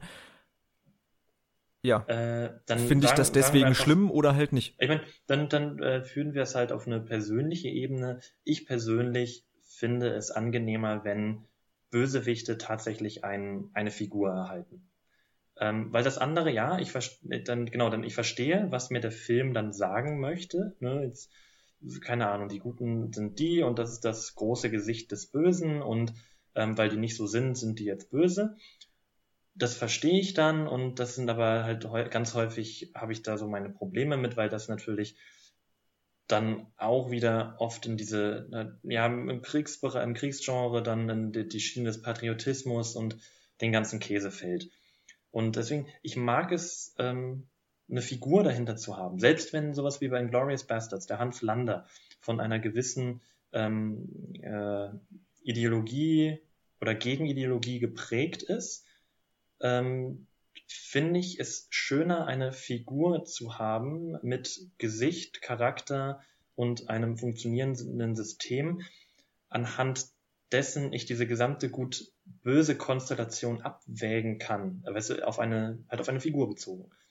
Ja, aber an sich ist doch die Figur wirklich nur ein Platzhalter für, für diese Idee. Also was, was für Eigenschaften aber, hat eben ja. Hans Lander, die vielleicht sogar für die Nazis im Allgemeinen stehen und so aber weiter. Ich, ich, Insofern. Ich, ja. ich finde, eine Figur gibt aber noch mehr ähm, eigene, gibt dem Film noch mehr eigene Werte. Also weißt du, ich finde, dass wenn ich jetzt zwei Figuren habe, eine ist gut, eine ist böse, haben beide Figuren Werte, die aufkommen und gegeneinander aufeinander aufeinandertreffen. Während wenn ich diesen, dieses anonymisierte Böse habe, habe ich das Gefühl, dass nur eine Seite Werte hat und die andere Seite automatisch böse ist, weil sie diese Werte nicht hat. Weißt du, es ist ja, das. Oder das es werden eben andere Werte entgegengesetzt. Ja, aber das wird es meistens nicht, wie ich finde. Ich finde, wenn der, wenn der, wenn der, wenn das Böse anonymisiert ist, dann ist es meistens böse ähm, und anonym, weil es keine eigenen Werte hat, sondern oder nur, Nicht? nur, nur, nur, sagen wir mal, nur die Werte fehlen, die vermeintlich gut sind. Aber wenn es eine Figur gibt, eine, eine böse Figur, dann werden Werte mit auf die Bühne gebracht. Weißt du, was ich meine? Ja, ich weiß, was du meinst, aber ich glaube, dass, dass, also, dass das schon auch alles immer noch passiert, so wenn es jetzt einfach nur um die bösen Deutschen in einem Kriegsfilm geht, dann geht man, glaube ich, einfach davon aus, dass man schon die bösen Werte, die man dann den Deutschen in dieser Zeit zuschreibt, sozusagen, die sind dann schon impliziert. Also bloß ja, weil okay, sie an einer Person ja, festgemacht ja, haben, sind sie halt trotzdem da in dieser Botschaft. Sie sind nur nicht so direkt festgemacht, wie wenn man es jetzt an einer Figur halt direkt festmacht. Und ich finde sogar eher an einer Figur hat man dann eventuell die Ausrede so nach dem Motto, ja gut, das war dann halt irgendwie nur die Figur, die so so arschig war und das was dahinter steht ist eigentlich völlig egal, was was ich eben nicht glaube. Ich glaube, wenn man wenn jetzt äh, ein Drehbuchautor oder eine Drehbuchautorin sich entscheidet, ich wähle einen Bösewicht oder eine Bösewichtin dann schreibe ich der eben absichtlich sozusagen diese Eigenschaften zu, die ich eben meinem Protagonisten oder der Protagonistin entgegensetzen möchte. Und ja. dadurch als schlecht darzustellen. Mhm. Das heißt, es geht letztendlich wirklich immer um die Idee. Es ist ja kein Mensch einfach nur sozusagen, oder kein Bösewicht ist ja einfach nur böse, weil er halt böse ist. Okay, kommen wir auch noch drauf, aber meistens werden ja irgendwelche Werte damit einhergehend beschrieben. Ja. Eben ähm, durch, durch den Charakter dieses, dieses Bösewichts. Das ist ja mhm. das Schlechte. Mhm. Ähm, dann sag doch mal, was macht deiner Meinung nach einen guten Bösewicht aus? Jetzt vielleicht auch mal ab vom, ähm, von diesem, von dem Wertesystem oder jetzt nur ein, ein guter Bösewicht muss äh, Werte haben, den ich nicht, äh, die ich, den ich nicht, äh, wie sagt man, die ich nicht habe, wie auch immer, ähm, sondern was macht eine, ein Charakter, ein böser Charakter für dich aus, also auch von der Art her, wie jetzt sein Auftreten. Ja, das ist, äh, also das, das, ich glaube ganz fest, das lässt sich überhaupt nicht verallgemeinern. Es gibt nee, so viele ich, ich unterschiedliche. Mein, ja, ja, nee, klar, für mich. Also, äh, du kannst so mir auch jetzt ein konkretes Beispiel nennen, einfach oder was für genau, dich ein gutes es, Beispiel für einen Bösewicht ist. Genau, also es gibt ganz, ganz äh, viele verschiedene Bösewichte. Also was, was glaube ich so ein, so ein Ding ist, was, was ganz häufig entgegengesetzt wird, ist eben Menschlichkeit und Unmenschlichkeit. Mhm. Das ist so ein Ding, klassisches Beispiel Schindlers Liste. Ja, ja dieser blöde ja, ja. Aufseher, wie mhm. heißt er, gespielt von Ralph Fiennes, ja, Amon, ist das Amon irgendwas. Amon, genau, den gab es ja auch wirklich. Amon eben. Ah, sehr gut, genau. Äh, den gibt's ja auch wirklich und der, der, der ist halt das personifizierte Böse ja, in ja. diesem Fall, der, der jagt die Juden, der bringt die Juden um und so weiter sozusagen. Und dem wird eben ein, ein Oskar Schindler entgegengesetzt, der eben versucht, gegen diese, und so wird sie ja tatsächlich inszeniert und dargestellt, gegen diese Unmenschlichkeit durch menschliches Näherkommen äh, entgegenzugehen. Und das ist natürlich ein Motiv, dass das sehr häufig verwendet wird, manchmal auch ein bisschen zu plakativ verwendet wird, aber ich sag mal, häufig sehr gut funktioniert. Wenn, wenn ein Bösewicht tatsächlich mhm. unmenschlich ist und das mit, mit diesen, ähm, ja, was, was natürlich unmenschlich ist, das definiert sich natürlich in einem bestimmten Wertesystem. Also für den Amon, wie heißt er? Amon Goeth. Für den Amon Goeth war das ja dann offensichtlich nicht äh, unmenschlich. Ja. ja. also beziehungsweise hat er die Juden vielleicht dann nicht als Menschen anerkannt sozusagen, ne? Aber wie auch immer, auf jeden Fall sehen wir das oder wenn wir jetzt mit der Lehre des Films sozusagen mitgehen, dann sehen wir die Taten des Bösewichts als unmenschlich an und das ruft in uns praktisch dieses Verlangen hervor, dass man gegen den vorgehen muss. Ja, oder man mhm. wünscht sich sozusagen, das ist ja auch das, was, was diese tolle Idee, aber ähm, ich greife eigentlich schon vor, aber Inglourious Bastards ist jetzt hier so eine tolle Rolle, weil Hans Lander eben einer der besten Bösewichte der zumindest neueren Zeit meiner Meinung nach ist. Mhm. Äh, man, man geht letztendlich gegen, gegen äh, dieses Böse, gegen dieses Unmenschliche vor und Tarantino macht halt diesen Witz zum Schluss, indem er halt Hitler und Göring schon 1944 sterben lässt, so nach dem Motto, wie cool wäre es jetzt einfach mal, wenn wir die einfach mal verdammt nochmal alle umbringen und dieser Unmenschlichkeit einfach mal völlig radikal ein Ende setzen. Und daraus entsteht eine gewisse Befriedigung zu Ende dieses Films und darum freuen wir uns auch so, wenn eben das Böse letztendlich hoffentlich sozusagen verliert, wenn der, der Held oder die Heldin oder sowas obsiegt. Mhm. Insofern, das ist, glaube ich, ein Punkt, wo, wenn es halbwegs gut dargestellt ist, was immer funktioniert und was gute Bösewichte immer ausmachen können. Ja. Jo. Wäre so eine Möglichkeit. Ich weiß nicht, äh, hast du schon, willst du einen anderen ich, Punkt nennen, den du faszinierend an, an Bösewichten fändest, oder soll ich einfach weiter durchgehen, oder willst du dazu ähm, was sagen? Oder? Ich würde, ich würde vielleicht auch noch mal ein Beispiel ähm, anbringen. Und zwar, ich habe, also wirklich, wenn, wenn wir über Bösewichte reden, ja, oder wenn es um Filmschurken geht, ähm, dann habe ich immer, äh, ja, ich meine, es gibt so viele gute Filmschurken und Bösewichte, aber einer hat sich wirklich in mein Gedächtnis gebrannt. Und der taucht immer auf, wenn das Thema Filmbösewichte angesprochen wird. Ja. Äh, es ist nämlich kein Mensch per se, sondern es ist eine Maschine. Ja. Ich vermute, du, ich weiß genau. Ja. Hell 9000 ist ein, meiner Meinung nach einer der besten Filmbösewichte, die es gibt. Ähm, ja. Klar, wir rutschen jetzt vielleicht wieder ein bisschen in diesen Anti-Charakter rein, weil mit Maschinen ja. ist das ja auch so eine Sache. Ne? Das ist ja so eine Sache. Äh, willst du erstmal noch sagen, für die, die es vielleicht nicht wissen, es geht um den Film 2001 so, genau. Odyssee im Weltraum ja. von Kubrick, ja. aber na klar, sorry, ich wollte dich nicht unterbrechen, nur sozusagen. Genau. 2001. Eventuell Leute, die den jetzt nicht kennen oder auch nicht nur nicht mehr wussten, wie das heißt, sozusagen mhm. dieser Computer da. Genau. Genau, guter Hinweis. Ähm, genau, also wir rutschen vielleicht ein bisschen wieder da rein, weil mit Maschinen ist es ja immer so eine Sache. Sie sind halt programmiert, etwas zu tun. Ähm, und agieren aus einer reinen Logik heraus.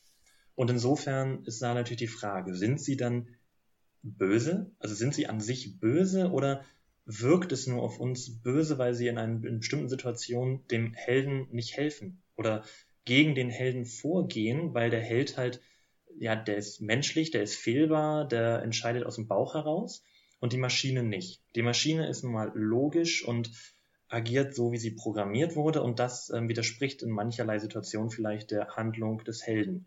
Und äh, deswegen, die Maschine ist dann ja nicht böse, aber sie geht halt gegen den Helden vor. So, und deswegen, ja.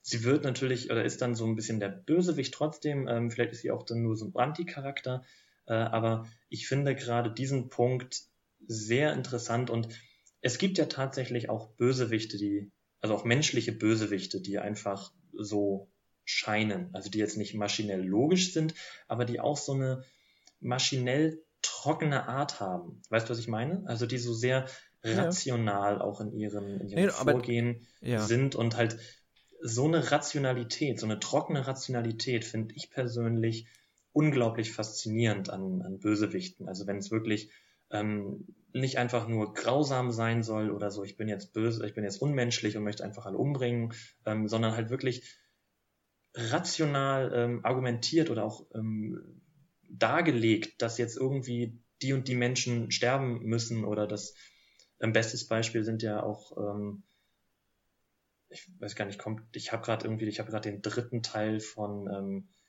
wie hieß er, hier Inferno, den dritten Teil ähm, von Dan Browns Büchern mhm im Kopf, wo, okay, ich will jetzt eigentlich nicht spoilern, aber ich weiß nicht, hast du den gesehen?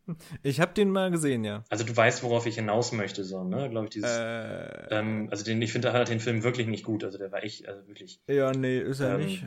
ja. der hat äh, mich wirklich enttäuscht und da geht es aber trotzdem auch um so dieses rationale Abwägen, so gerade wenn es um die Menschheit an sich geht, ne, so dass irgendwie oder hier auch ähm, schönes Beispiel mit Avengers, ne? Thanos. Thanos, ne, dass ich da nicht vor drauf gekommen bin, der ja auch wirklich die, die Hälfte der Menschheit ähm, auslöschen möchte, weil ja. ähm, die Menschheit, oder halt, oder nee, nicht, nicht die, die Menschheit des Universums, ne, er will ja die Hälfte des Universums auslöschen, weil das Universum ist verdorben und dann wird es halt wieder auf dem ähm, Gleich, wird wieder ein Gleichgewicht hergestellt. Ja. Und sowas finde ich wirklich, das finde ich toll. Oder also, also nicht toll die Handlung, sondern also so, wenn Bösewichte so dargestellt werden, so wirklich so kühl, kalkulierend, rational. Ja, ja und, also, und skrupellos ja. dann, letztendlich skrupellos. Ja, genau.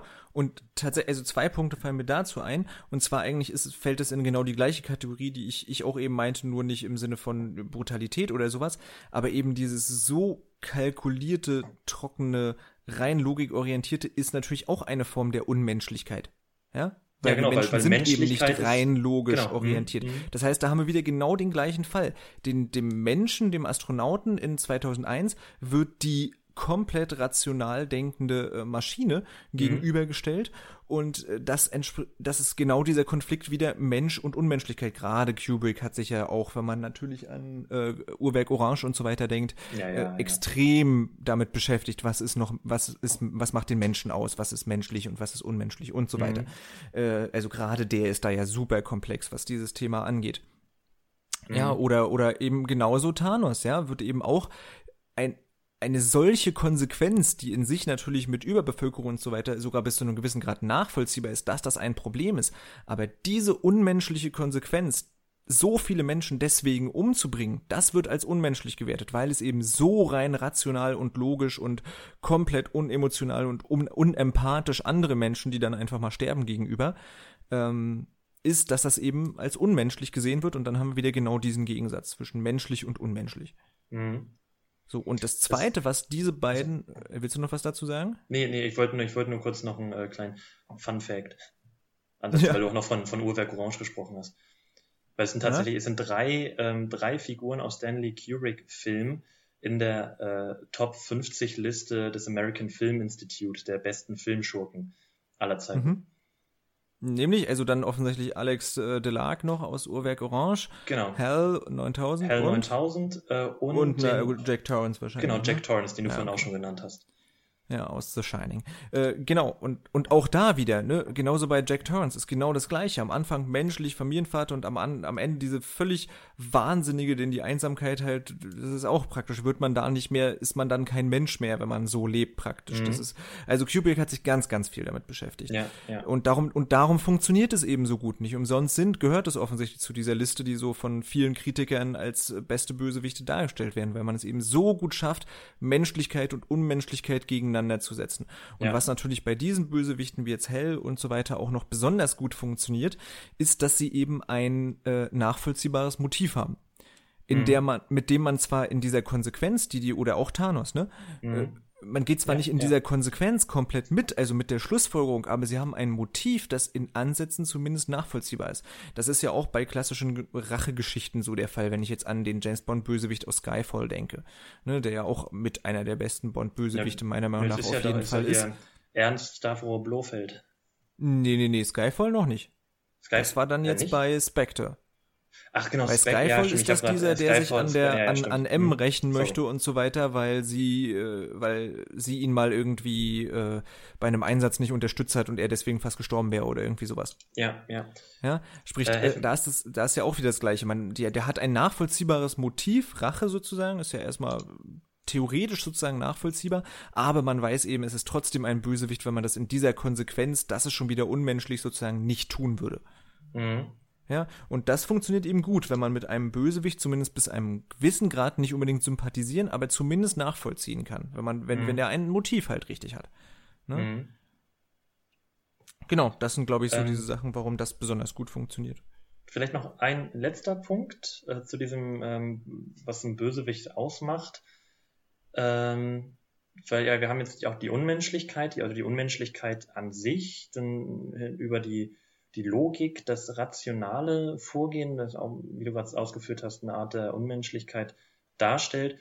ähm, was, äh, wie passt denn der, ja, ich sag mal, der blanke Horror in dieses äh, Schema? Also, ähm, da denke ich jetzt auch an, an, einfach an Horrorfilme, ganz klassisch, ne? Ich meine, da haben wir auch Massenmörder oder irgendwelche Psychopathen, ja, klar, ähm, die klassischen aus Freitag der 13. und Halloween und genau, so weiter. Die Freitag der 13. Slasher. Ähm, Slasher, Horror. Hier, an wen ich auch immer noch denken muss, ist Freddy Krüger, ne? Nightmare on Elm Street. Ja, Nightmare on Elm Street, ja. Ähm, wie passen diese Figuren damit rein? Also das ist ja schon wieder eine andere Ebene, weil das, also natürlich auch was un, okay, irgendwie ist ja immer so eine Unmenschlichkeit vorhanden. Ich denke mal, das können wir so festhalten. Genau. Aber jetzt bei diesen, bei diesen Psychopathen, bei diesen Horrorfiguren, da ähm, spielt das halt auf einer ähm, ähm, Dings, psychologischen Ebene noch, oder ist auf einer psychologischen, geschieht noch mehr auf einer psychologischen Ebene, oder? Äh, absolut, also der, also, der, der, hm?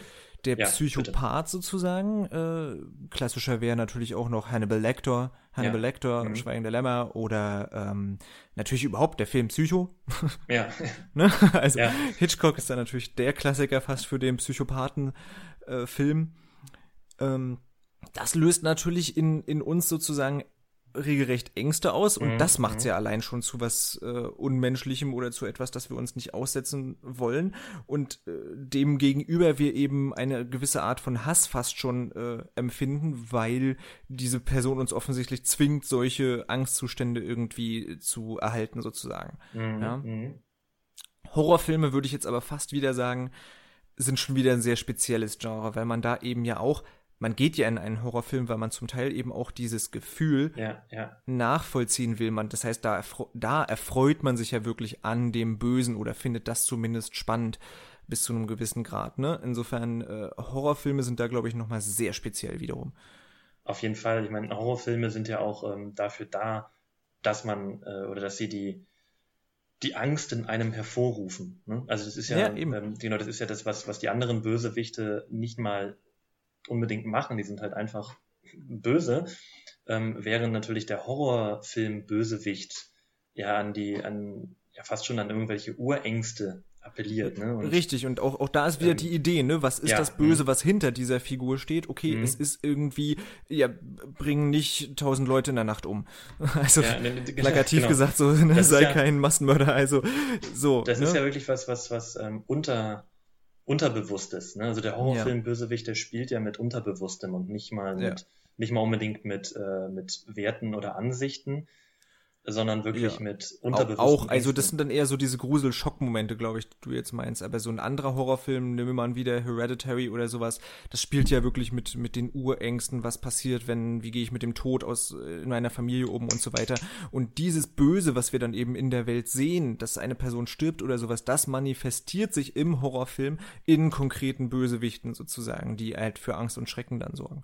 Die machen mhm. dir diese Angst vor dem vielleicht Alleinsein, wenn, wenn ein Familienmitglied stirbt, jetzt eben zum Beispiel bei Hereditary und so weiter, wird halt durch Horror, durch dieses, diese bösen Geister, um die es dann letztendlich geht, manifestiert sozusagen. Mhm.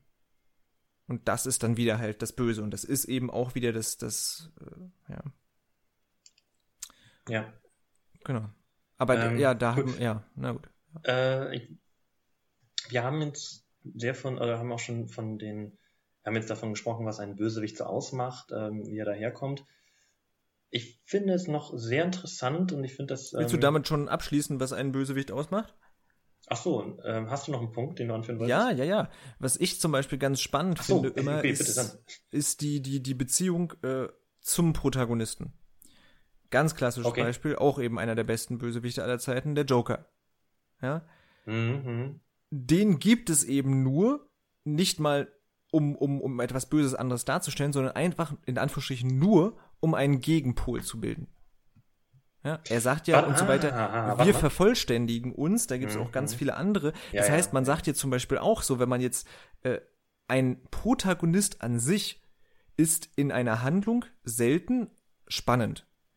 Erst die böse Figur bringt ja erst die Handlung irgendwie ins Rollen. Das heißt, erst durch die kann ja auch der Protagonist an irgendwas wachsen. Mhm. Das heißt, ein Bösewicht muss auch immer so stark oder so intelligent oder was auch immer sein, dass er oder sie eben den Protagonisten oder die Protagonistin wirklich herausfordert.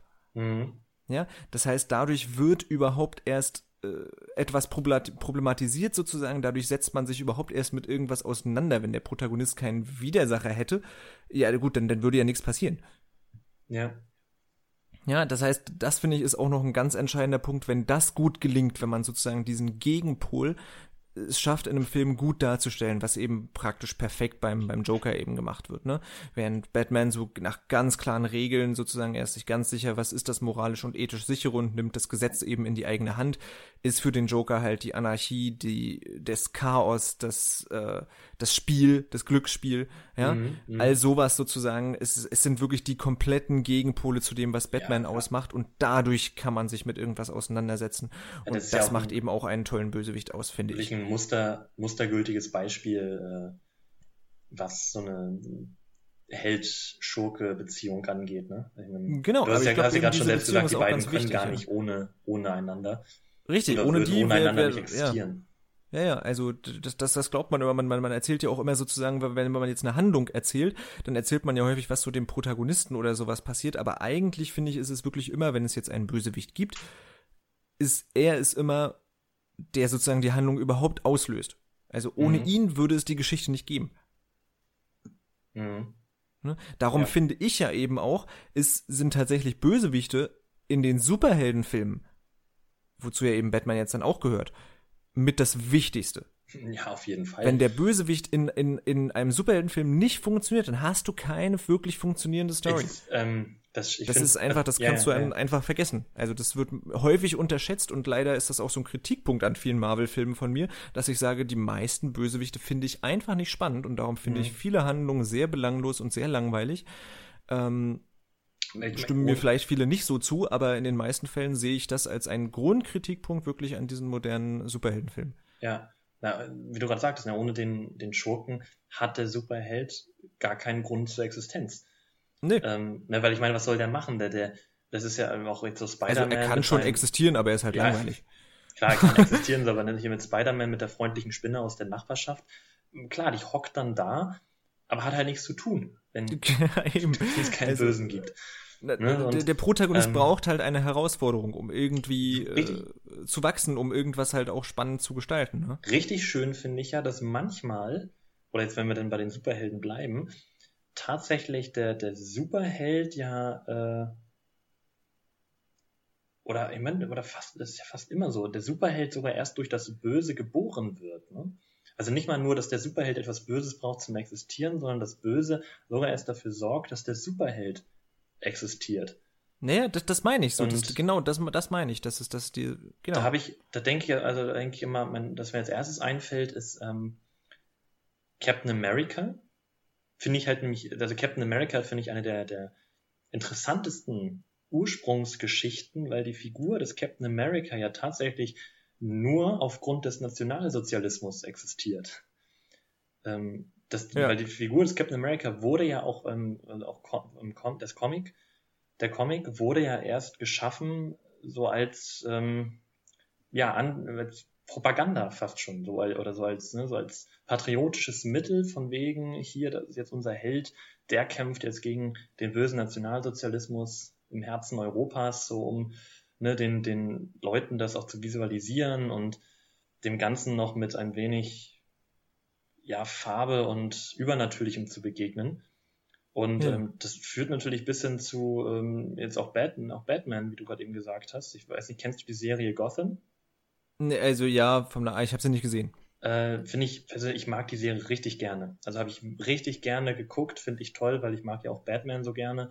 Oder auch das Bat, also hm. Gotham City, so das Batman-Universum, sag ich mal in Anführungszeichen. Ja. Ähm, und das, da wird auch richtig schön gezeigt, wie ähm, diese Stadt einfach vor Irren nur so strotzt, ne? so wie einfach, es würden halt immer Verbrechen begangen, ja. so die ganzen späteren ähm, Gegner Batmans fangen auch an, sich zu entwickeln, zeichnen sich langsam ab und in all dem entwickelt sich halt auch Bruce Wayne irgendwo zu dem, was er halt später wird, dem Batman. Ja. Und es, es ist, das ist ein guter Punkt, den du noch angeführt hast mit den, mit den Superhelden, mit dem, mit dem Gegenpol, dass tatsächlich also da ähm, das eine gar nicht ohne das andere existieren kann, jetzt auch mal so aus filmischer Sicht gesprochen. Weil ja. es wäre halt nicht, wäre halt nicht interessant, wenn du jetzt einfach nur ähm, Spider-Man, Batman auf irgendwelchen Vorsprüngen hocken siehst, ohne dass was passiert. Ja. Ja. ja.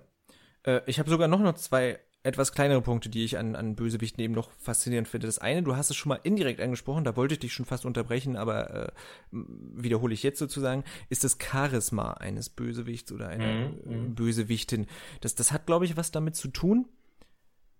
Äh, man will ja natürlich durch einen Bösewicht, man will ja irgendwie Spannung erzeugen, ne? Man, man will sozusagen, der Bösewicht soll irgendwie geschlagen werden, aber in einem hoffentlich weiß der Zuschauer oder Zuschauerin nicht, wie das schaffbar sein soll. Mhm. Ja, also die, die, die, der Bösewicht wird als so übermächtig irgendwie dargestellt, dass man halt wirklich sagt, meistens gibt's ja auch irgendwie einen Rückschlag oder sowas äh, vom Helden sozusagen, dass der mal den ersten Kampf oder sowas verliert. Und ähm, genau, man sagt sich halt, verdammt, wie, wie soll das wieder äh, sozusagen gerade gerückt werden? Ja? Mhm. Wie, wie kann man das gewinnen? Und ich glaube, gerade wenn so ein Bösewicht so extrem charismatisch und so ein extrem sicheres Auftreten, wie eben der Joker, wie zum Beispiel Hans Lander, wie auch ein Hannibal Lecter in Das Schweigen der Lämmer, das sind ja so diese klassischen Beispiele, äh, oder selbst einer in Schindlers Liste, der Amon Goeth, ähm, die treten alle so selbstsicher auf und scheinen so übermächtig, allein schon durch ihre Präsenz, mhm. dass dass man sich halt wirklich fragt, wie will man diese Figuren sozusagen, äh, wie soll man gegen die ankommen? Und das macht es natürlich spannend. Und Spannung ist natürlich ein wichtiges Thema, wenn es jetzt darum geht, ja, man will ja wissen, wie schafft man es, den Bösewicht letztendlich zu, zu überwinden. Mhm. Und äh, ja, ich glaube ganz sicher sozusagen, die, die besten Bösewichte aller Zeiten sind eigentlich alle extrem charismatisch. So einen sehr Fall. langweiligen ja. Bösewicht äh, der vielleicht sogar gute Motive hat und alles, aber einfach nicht sehr charismatisch ist, den nimmt man dann nicht so ernst und der wird vielleicht sogar leider schnell lächerlich. Ja. Im schlimmsten Fall, im und extremsten Fall. Und dann nimmt man ihn halt nicht mehr ernst und man erkennt die Gefahr nicht, die hinter dem Bösewicht steckt. Ja, die charismatischen Bösewichte sind tatsächlich auch meistens die, die ähm, eher rational vorgehen, ne? Also die mit ja, dem, also weil ich ja von, wir haben ja von, von, den, von den logischen Bösewichten gesprochen, mit dem rationellen, rationalen Vorgehen und so weiter. Und das sind auch häufig die ähm, charismatischsten, wie ich finde. Hm. Ja, kann man auf jeden Fall sagen. Ja, also man, es doppeln sich halt auch ja, Punkte, ne? Natürlich. Auf jeden Fall. Und das, das zweite, was, was eine Kategorie ist, die ich sehr spannend finde, einerseits schimpft man immer so ein bisschen auf die, ist so ein, ein Bösewicht, der einfach nur böse ist, weil er halt böse ist. Also der, ja, der ja, kaum ein wirkliches Motiv hat. Ja, da, da kann man zum Beispiel einfach nur an Sauron aus der Herr der Ringe denken. Naja, das ist ja Macht ein Motiv, ne? Ja gut, aber auch das ist ja nur, er will Macht, weil er Macht will. Also, Na genau, er will, die, er will halt die Welt, ne? also ja gut, aber das, das ist ja das Böse und das ist man einfach sozusagen. Also weißt du, ich will ja jetzt nicht die Weltherrschaft, sprich, der will jetzt einfach die Weltherrschaft und damit ist er böse und das war's. Ja. Also, seien wir mal ehrlich, einen anderen Charakter hat Sauron doch nicht. Nee, genau, klar. Sprich, das halt, ist ja, dieses, genau, diese, diese Darstellung des, des einfach puren Bösen, das sind eben meistens äh, mhm. solche Figuren. In Ansätzen könnte man sich, sich auch sagen, das ist zum Beispiel auch Voldemort in Herr der Ringe oder keine Ahnung, fällt mir jetzt Warte mal, hast du äh, gerade, Voldemort in Harry Potter natürlich, ja.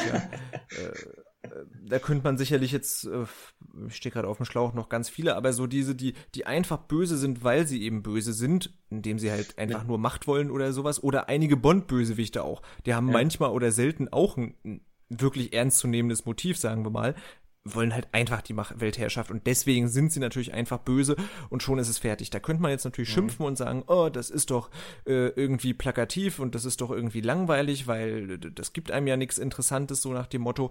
Äh, das heißt, die werden erst dann spannend, wenn sie eben wirklich so übermächtig sind oder so charismatisch und letztendlich ja auch kultig inszeniert sind, wie ein Sauron, wie ein Voldemort und so weiter, äh, dass sie dadurch eben trotzdem funktionieren, obwohl sie in Anführungsstrichen von der Charakterzeichnung her ziemlich plakativ sind.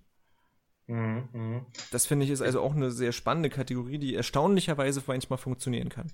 Ich finde, aber in dieser Kategorie kann man auch die Horrorfilm-Bösewichte verordnen. Oder? Ähm, zum Teil? Die, zu, also zum meine, Teil, ja. Also wenn ich jetzt Teil, so, wenn ich jetzt an die klassischen, also an die Leute denke, die halt einfach auch nur äh, Menschen umbringen des Umbringens wegen. Ne? Die haben einfach Spaß dran. Das ist ja ein Grund, der im Grund selbst seinen Ursprung hat. Also das ist ja nun nicht, das ist ja nichts anderes jetzt als ich will die Weltherrschaft oder ich will die absolute Macht. Wenn du, wenn man sagt, ich habe Spaß daran, Leute umzubringen, oder? Ist jetzt ja, das stimmt. Nee, nee, gebe ich, gebe ich dir absolut recht. Es gibt natürlich Ausnahmen, so wie Saw oder sowas, der, der halt sozusagen dem Leben mehr Wert, der den Leuten zeigen will, dass das Leben mehr wert ist, sozusagen, ja. oder dass sie das Leben mehr wert zu schätzen wissen. Die haben natürlich einen Musik, aber viele Slasher der, der 80er Jahre, das stimmt schon, da steckt immer was Psychologisches dann hinter, was schon ein bisschen interessanter ist, aber selten werden die wirklich charakteristisch ausformuliert, diese Figuren, ja. Mhm.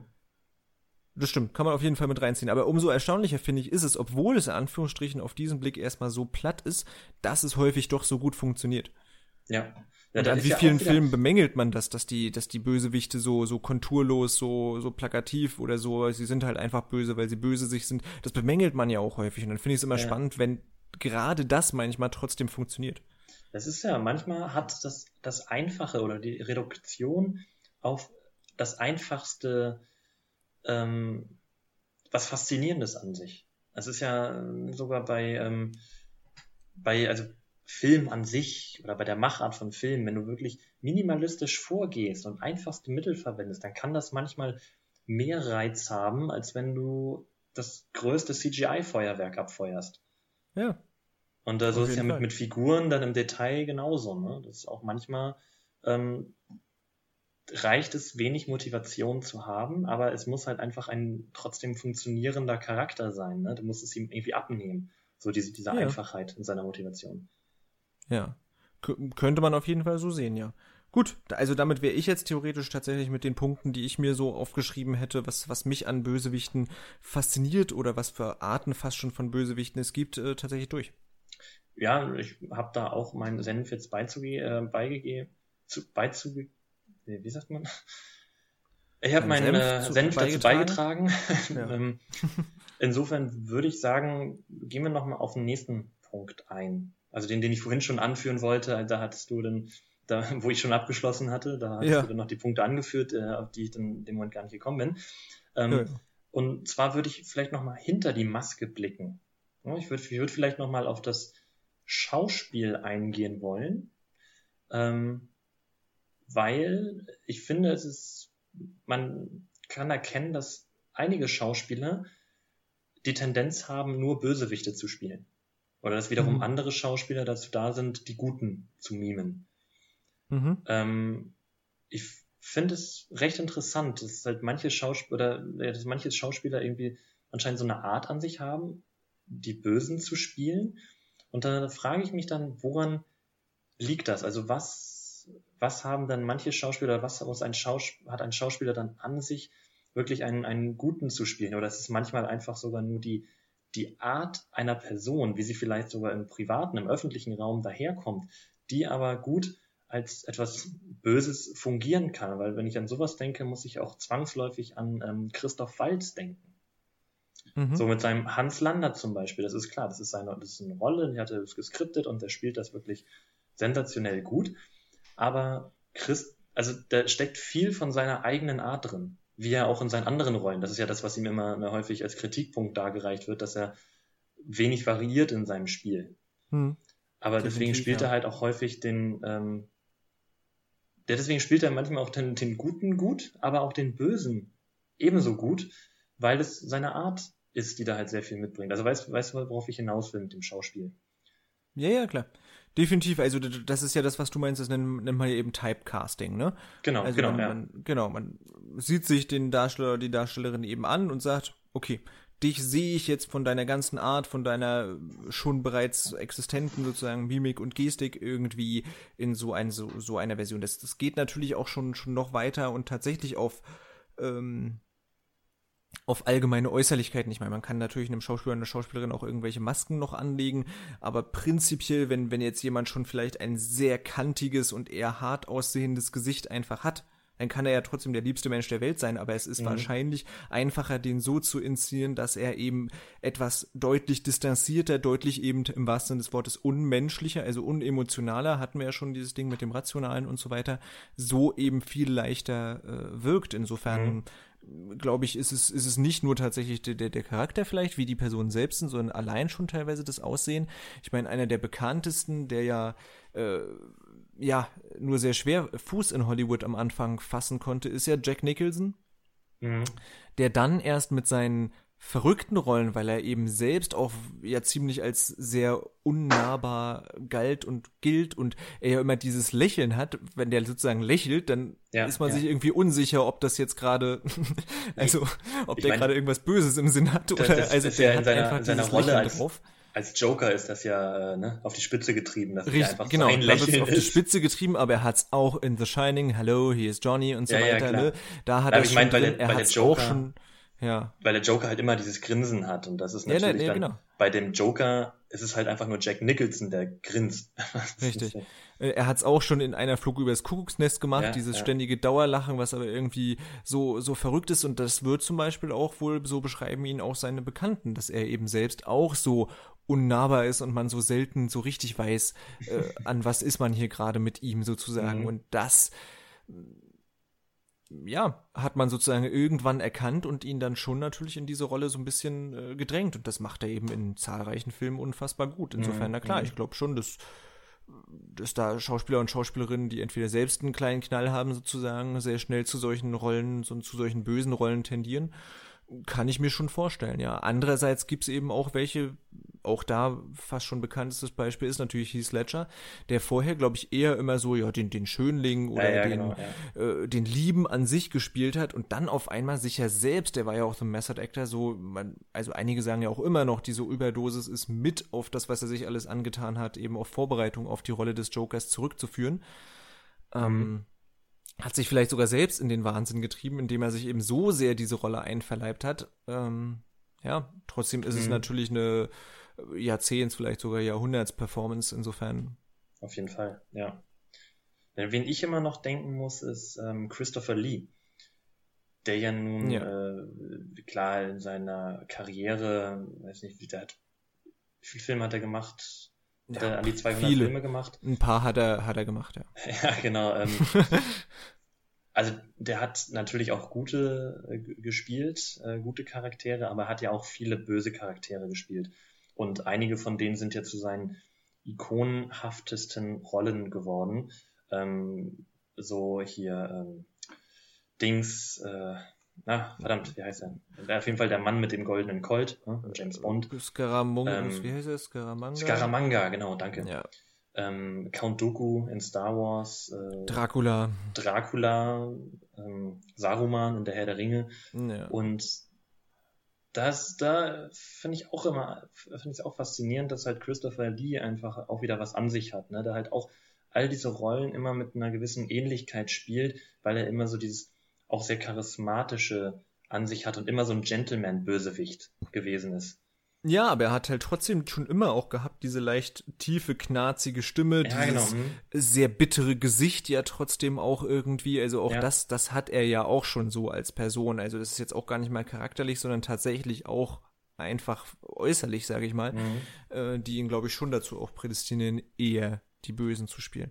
Na, spannend mhm. ist es ja auch, wenn immer Schauspieler, die eigentlich äh, so gute Rollen hatten, so auch, äh, ich bin schon, du merkst, ich bin schon voll in Tarantino drin, ich will jetzt nur Leonardo, Leonardo DiCaprio als Beispiel bringen, der eben bei Django dann zu das erste Mal äh, ja, ein ja. Bösewicht gespielt hat und ja gesagt hat, dass er sich überhaupt nicht wohl in dieser Rolle selbst gefühlt hat. Ähm, und trotzdem hat er das grandios gemacht, natürlich. Ähm. Ja, ja. Aber das ist eben auch spannend, dass, dass das durchaus auch funktionieren kann oder gerade deswegen funktionieren kann. Oder auch ein tolles Beispiel ist Hugh Grant, der ja auch als der Inbegriff fast schon von diesem äh, trottelig dösigen, aber liebenswerten Typen irgendwie durch seine ganzen Romcoms äh, bekannt geworden ist. Mhm. Und gerade aber mit dieser ähm, mit diese, genau dieser Art wird er ja tatsächlich so in, in Paddington 2 jetzt, ich weiß nicht, ob du den gesehen hast, so als ja, schleimiger, äh, schleimiges Arschloch, sag ich mal, letztendlich dargestellt. Eben ja, genau ja. mit dieser, mit diesem treu doofen Blick, aber in Wirklichkeit sozusagen hat er das hat er, steckt er doch mehr dahinter sozusagen. Ja. Genauso wird er jetzt eben in Paddington 2 inszeniert. Also da spielt man dann teilweise sogar auch mit, mit einem Image, den ein Darsteller oder eine Darstellerin bereits hat. Ja. Ja, also, da kann man sich auf jeden Fall sehr gut vorstellen, mit Hugh Grant als einem schleimigen Bösewicht. Ja. Genau, das eben, das kann man sich halt schon super vorstellen, weil er auch so schon in diesen treu doofen Film eben auch schon so ein bisschen schleimig und trottelig halt daherkommt, ne? Ja. Ähm. Ja. Ja. Wie steht, ich, ich habe gerade, ich habe irgendwie, mir brennt gerade noch eine Frage, äh, den. Na, dann wäre es so schnell los, bevor es äh, richtig Feuer fängt. Ja, ja, also die, die, hat jetzt nicht direkt was mit dem Schauspiel zu tun, sondern die hat eher was tatsächlich mit dann äh, Leuten hinter den Kulissen zu tun, mit ähm, äh, ja, wie, wie heißt das, Designern hier, irgendwie die halt was gestalten. Ähm, was hältst du von, mhm. von Filmmonstern und ihrer Rolle als, als, ich sag mal, Bösewicht? Komme ich jetzt drauf, weil ich, weil ich gerade auch noch mal einen Blick auf die Liste geworfen habe, diese, die Liste von dem American Film Institute. Und da ist nämlich auf ähm, Platz 14 ähm, das Alien gelistet. Mhm. Das Alien, also halt das das Alien, das man ja. aus Alien. Ja, ja. Also, ähm, naja. Wie siehst, wie siehst, du da die, die, ähm, die Bedeutung des, oder wenn wir jetzt über Bösewichte reden, was hat das für dich zu bedeuten, so wenn man halt eine Kreatur gestaltet, wie viel Böses oder also wie viel Böses bringt man da rein oder wie, ja, wie gestaltet man das Böse in Form eines ich, nichtmenschlichen Ich glaube, wenn es jetzt um, um Monster geht, auch der weiße Hai und so weiter. Ja, genau, also oder der weiße Hai. Genau, das, das Ding aus einer anderen Welt und mhm. so weiter. Also da, da, da, da könnte man jetzt viele Beispiele, die in diese Richtung gehen, auch aufzählen äh, ist wieder genau das gleiche, nur in eine andere Richtung. Es ist im, da vielleicht sogar noch deutlicher das Unmenschliche wiederum. Ne? Also es ist erstmal schon keine menschliche Gestalt, was es erstmal zumindest mhm. suspekt macht. Und das dann ist es eben ein bisschen abstrakt, genau. Und dann ist es eben, was diese Monster immer haben. Also sowohl der weiße Hai als auch das Alien, als auch äh, eben das Ding aus einer anderen Welt, dieses Triebgesteuerte. Also da ist es nicht, sage ich mal, die, die pure Logik, die es unmenschlich macht, sondern da ist es das fast schon zu instinkthafte, das zu, äh, mhm. ja, äh, rein natürliche, sage ich mal in Anführungsstrichen, das, das, das Urmenschliche ja, na eben, eben schon, das macht es eben nicht mehr menschlich sozusagen, dass, dass ein weißer Hai eben nur noch jagt und nur noch diesem Trieb des Jagens nachgeht und ein Alien eben auch. Die Aliens sind praktisch eine Rasse in dieser Geschichte, die, der es einfach nur ums Jagen geht, ähnlich wie die Predators halt, mhm. darum ist ja dieses Mashup auch eigentlich so cool. Ähm, Aber ich meine, es geht ja ein bisschen um das Urmenschliche dabei, oder? Also diese, diese, diese inneren Triebe oder so dieses so, ne, weiß nicht, wenn man jetzt anfängt bei Jägern und Sammlern so, äh, keine Ahnung, dass man dieses, ja doch irgendwie so an diese, diese inneren menschlichen Triebe appelliert, die wir aber mittlerweile abgelegt haben. Weil Eben, wir halt und das, mehr, ist, das macht uns mittlerweile halt sind. zu einem Menschen.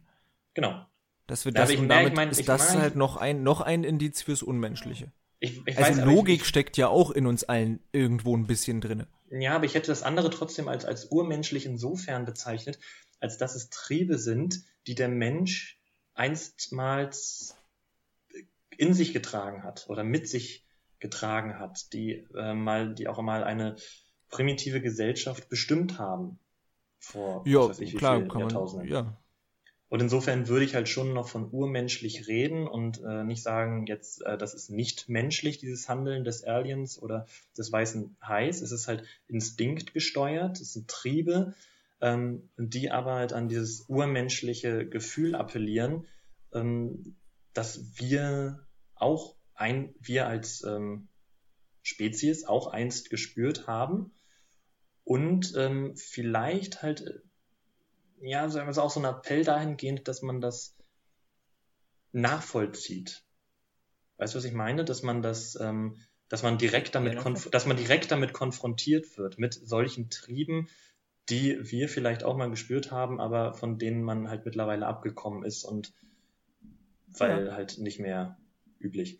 Genau, das meine ich mit, es ist halt nur eine andere Richtung sozusagen. Das ist ja wie das äh, Logikorientierte sozusagen. Okay, das haben wir jetzt vielleicht noch nicht so lange sozusagen, weil wir halt von den Tieren kommen. Aber das ist eben auch was, was mittlerweile in uns steckt und was uns zum Menschen macht, eben auch das logisch-rationale Denken. Und auf der anderen Seite natürlich sind wir auch irgendwie bis zu einem gewissen Grad Tiere und haben immer noch natürlich auch Triebe und irgendwie Bedürfnisse und so weiter.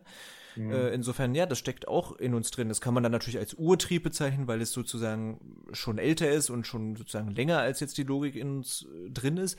Aber an sich ist es ja äh, das Gleiche. Und eben, wenn man jetzt so, so eine Figur auf rein das reduziert, sozusagen auf das rein triebgesteuerte oder das rein logische, dann wirkt es eben unmenschlich, weil das der Mensch eben nicht ist und unserer, mittlerweile unserer Natur halt zuwiderläuft.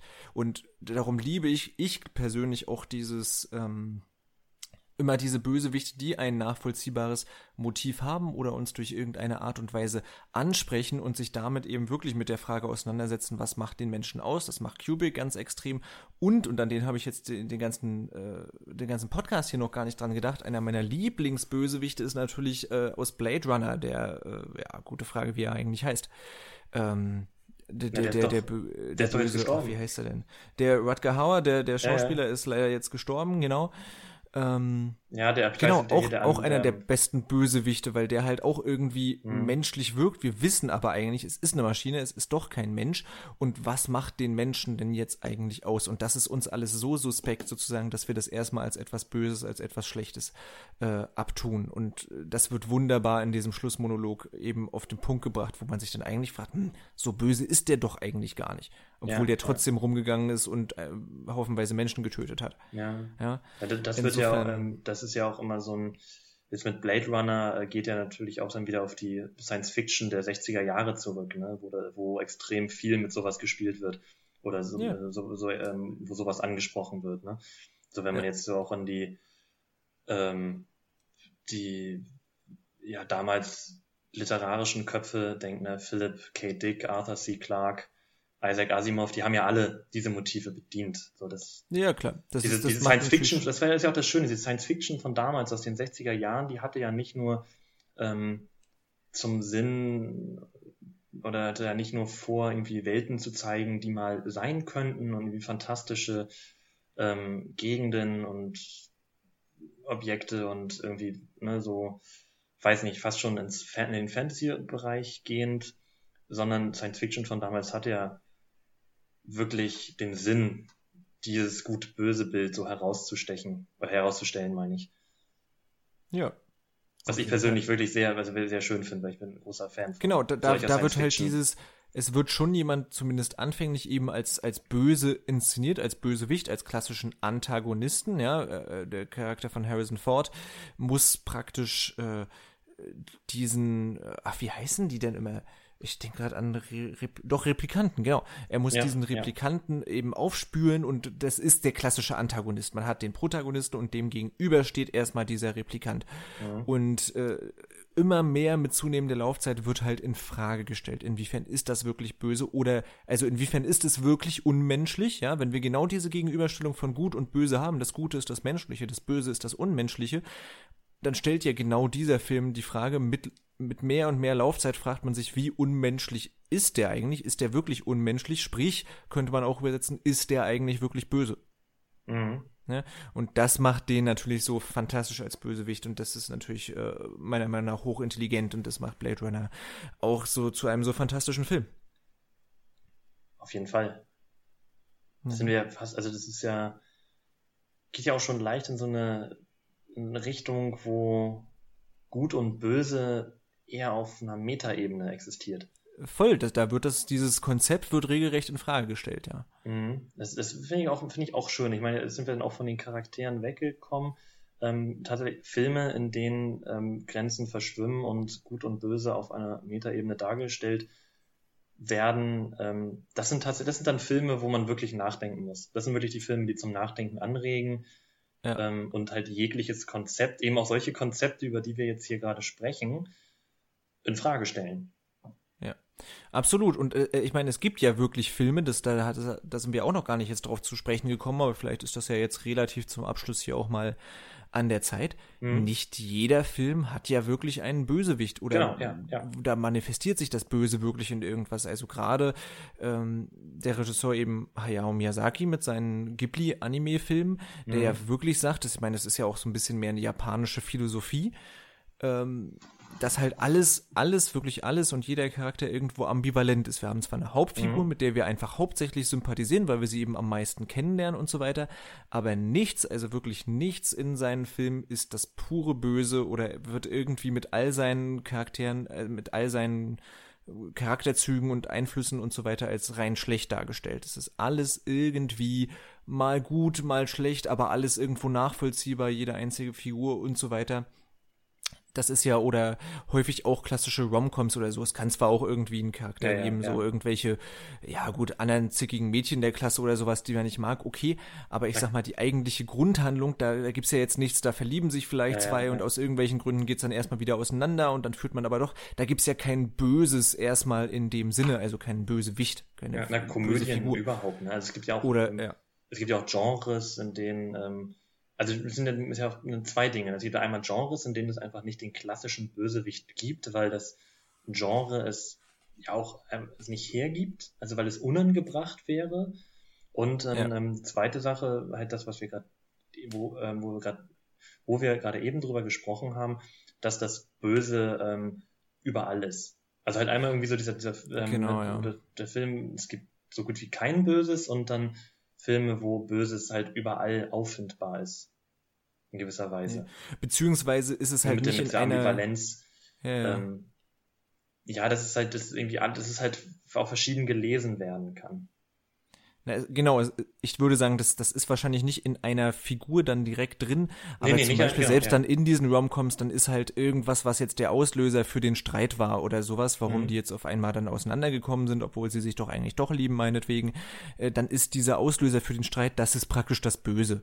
Ne, das man mhm. eigentlich bekämpfen sollte, sozusagen. Also, äh, das steckt da natürlich irgendwie schon drin. Also, ich glaube, das Böse in irgendeiner Form sozusagen, dass es irgendetwas Schlechtes gibt, was Probleme sozusagen herbeiführt. Das gibt es wahrscheinlich in jedem Film, weil irgendwie ja. eine Art Problem muss es ja in jedem Film geben.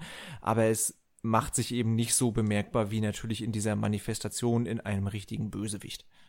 Ja, ja, klar, ja. Ja. Genau. Ja. Gut. Naja, dann bin ähm, ich tatsächlich mit meinen äh, Grund Fragen und Sachen, die ich mir so aufgeschrieben habe. Erstmal zu allgemeinen klassischen Bösewichten, also nicht zu Anticharakteren. Zu Anticharakteren könnte man noch mal ganz, ganz viel sagen. Ja, ja, ja. Ähm, aber so zu diesen klassischen Bösewichten, wo es wirklich relativ klar in Gut und Böse eben eingeteilt ist, äh, bin ich soweit eigentlich durch. Ja, ich soweit auch. Ähm, ja, wird ja auch schon wieder Zeit lang. Ja, wollte ich gerade sagen, jetzt wird es auch Zeit. Ich denke mal, jetzt haben wir auch genug über ähm, Bösewichte gesprochen und du hast gerade gesagt, der Antichrist, äh, sorry, der Anticharakter, jetzt bin ich schon wieder beim Antichristen gelandet. Ja, nee, Antichrist. Ähm, der, Anti, der Anticharakter ähm, ist nochmal eine eigene, eine eigene Sache. Also da kann man auch nochmal viel drüber reden, vielleicht auch solche Fragen beantworten, warum fiebern wir trotzdem mit Anti-Charakteren mit. Ne, gerade in Italo-Western bei einem Michael Corleone etc.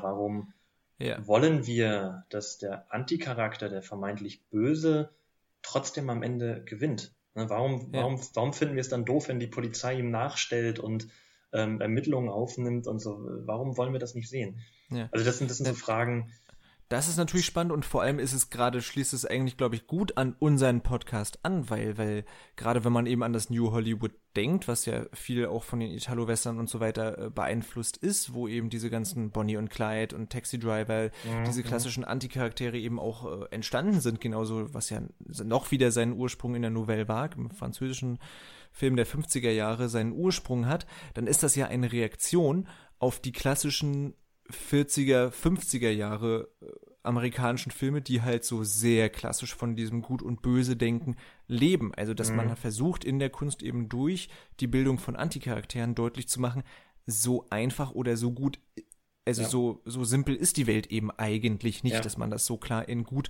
und böse einteilen kann. Die meisten Charaktere in der Welt sind eben ambivalent und es hängt immer davon ab, von welcher Sicht man gerade sieht. Und darum ist, ist eigentlich die Entwicklung des Anticharakters natürlich nur eine irgendwann konsequente Schlussfolgerung aus diesem Prinzip gut und böse stellen wir gegeneinander. Ja. Gut.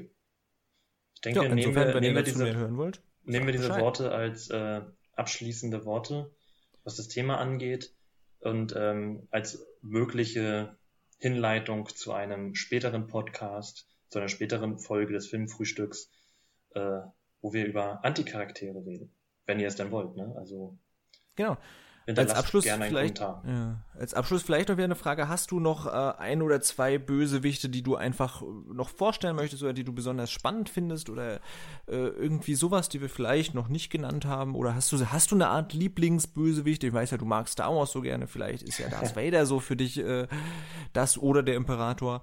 ähm, oder Anakin. Ähm, ähm, ne, tatsächlich sind für mich, ähm, also wenn ich jetzt an meine Lieblingsbösewichte denke, äh, ich glaube, also, also zum einen, ich glaube, ich müsste wirklich nochmal so meine Filmsammlung oder auch Filmbibliotheken durchgehen und mir die alle nochmal so ins, ins Gedächtnis rufen, weil ja, da gibt es so viele. Ähm, aber wenn ich jetzt so mhm. aus dem aus dem Affekt heraus antworten sollte, dann, ähm, oder das auch tue, dann sind es einmal Hell 9000, den ich schon mhm. angesprochen habe, weil ich wirklich, äh, ich habe es vorhin schon gesagt, ich mag diese, diese trockene, rationale Art unglaublich gerne. Diese, diese kühle Logik, dieses Vorgehen ähm, finde ich wirklich grandios und das, das erzeugt bei mir wirklich so ein, so ein Kribbeln in den Fingern, wenn ich dann den Film oder die, die Handlung des vermeintlich Bösen beobachte. Ähm, ja. Dann, ich meine, das, das spielt da auch ein bisschen mit rein. Ich finde halt hier Ralph Fiennes, Amon Goeth, den wir auch schon genannt haben, auch wirklich grandios. Also du, du merkst, ich mag solche Bösewichte richtig gerne, ähm, die so, ja, dieses, einfach diese kühle Art haben, einfach so, ja, ja einfach unglaublich, also oder nichts Menschliches an sich haben. Ne? Und ähm, wo du gerade von Star Wars gesprochen hast, tatsächlich mein Lieblings-Star Wars-Bösewicht ist ja äh, Darth Maul. Weil er ist ah, einfach, stimmt. er ist einfach cool. Ne, ich meine, wir haben ja schon mal erzählt, Episode 1 meine Lieblingsepisode, ja, ich gebe es offen zu. Ähm, und Darth Maul ist mein Lieblingsbösewicht, weil er ist einfach, er ist halt, er hat eine Coolness an sich, ja. Er, spricht wenig, er steht einfach da, er ist halt aber so diese, diese Ausstrahlung, hat so diese, klar, das sind ähm, hier ähm, wie heißen die, die man sich in die Augen packt, Kontaktlinsen, seine gelben Augen, aber auch schon in diesem Blick, da liegt halt einfach so was, was blutdürstiges oder rachdürstiges drin, so, so ein Hass, hm. so ein purer Hass, aber trotzdem halt so eine Coolness, so, weil er noch, wenn in der Szene, wie er da steht, seine Kutte ablegt, das Lichtschwert zückt, er weiß einfach, ich kann euch jetzt fertig machen, ich, und tut's dann fast, ich meine, er stirbt dann, mehr oder weniger, er kommt ja nochmal wieder, später, in anderen Filmen. Aber ähm, finde ich unglaublich cool, wenn halt, wenn Bösewichte zum einen wirklich rational kühl sind, aber auf der anderen Seite, egal ob das in einem Charakter oder tatsächlich einfach ein anderer Charakter ist, aber auch so eine Coolness ausstrahlen. Wirklich so wissen, sie sind böse und sie sind gut darin. Ja. Ja. Und du? Ähm, ich habe gerade nochmal durch die so, die ich mir aufhöre, ich meine, ich kenne ganz viele, ganz viele, die ich so liebe, ja, habe ich ja, auch schon genannt und so weiter. Das wiederhole ich jetzt nicht. Hans Lander und Blade Runner und so weiter. Äh, was ich zum Beispiel noch hochfaszinierend so als das als eine Manifestation des Bösen finde, ist halt der Clown Pennywise aus S, der mhm. eben immer die Gestalt annimmt von dem, wovor wir uns eben am meisten fürchten. Sprich, das Böse ist da nicht, nicht festgelegt auf etwas, sondern das Böse kann alles Mögliche sein, kann alle möglichen Formen annehmen, je nachdem, aus welcher Perspektive wir eben gerade schauen. Das ist ja genau das, wo, worüber wir auch die ganze Zeit geredet haben. Und das ist mhm. eben eine tolle Idee, so einen Bösewicht zu gestalten, der eben wirklich alles sein kann. Alles Böse, was man sich nur vorstellen kann. Ähm, außerdem liebe ich natürlich noch Matrix, sowieso als Film. Ja. Und ja. da meine ich persönlich nicht mal unbedingt den, den Agent Smith, glaube ich, heißt der. Mhm äh, der natürlich auch ein super cooler Bösewicht, eben weil er so, ja, auch wieder so krass rational ist, weil ja, er eine Maschine ja. ist, weil er eben auch so übermächtig eben wirkt. Das ist da natürlich auch ein, Phänomen sozusagen, warum wir ihn nicht mögen. Ich finde aber ehrlich gesagt, obwohl ich nicht weiß, wie er heißt, im ersten Teil diesen anderen spannend, der die Gruppe letztendlich verrät. Weil ja, er eben äh, sagt, äh, also weißt du, welchen Charakter ich meine? Weil mhm. er eben sagt, ich liebe lieber, äh, ich lebe lieber in einer Welt sozusagen in Saus und Braus und lebe richtig gut und mir ist scheißegal, ob die real ist oder nicht, als hier in einer völlig verrohten realen Welt zu leben sozusagen. Mhm. Und ich will das einfach nur nicht wissen. Also das ist auch so, so, so ein so spannend nachvollziehbares Motiv, dass ich den als Bösewicht auch immer hoch faszinierend fand. Mhm.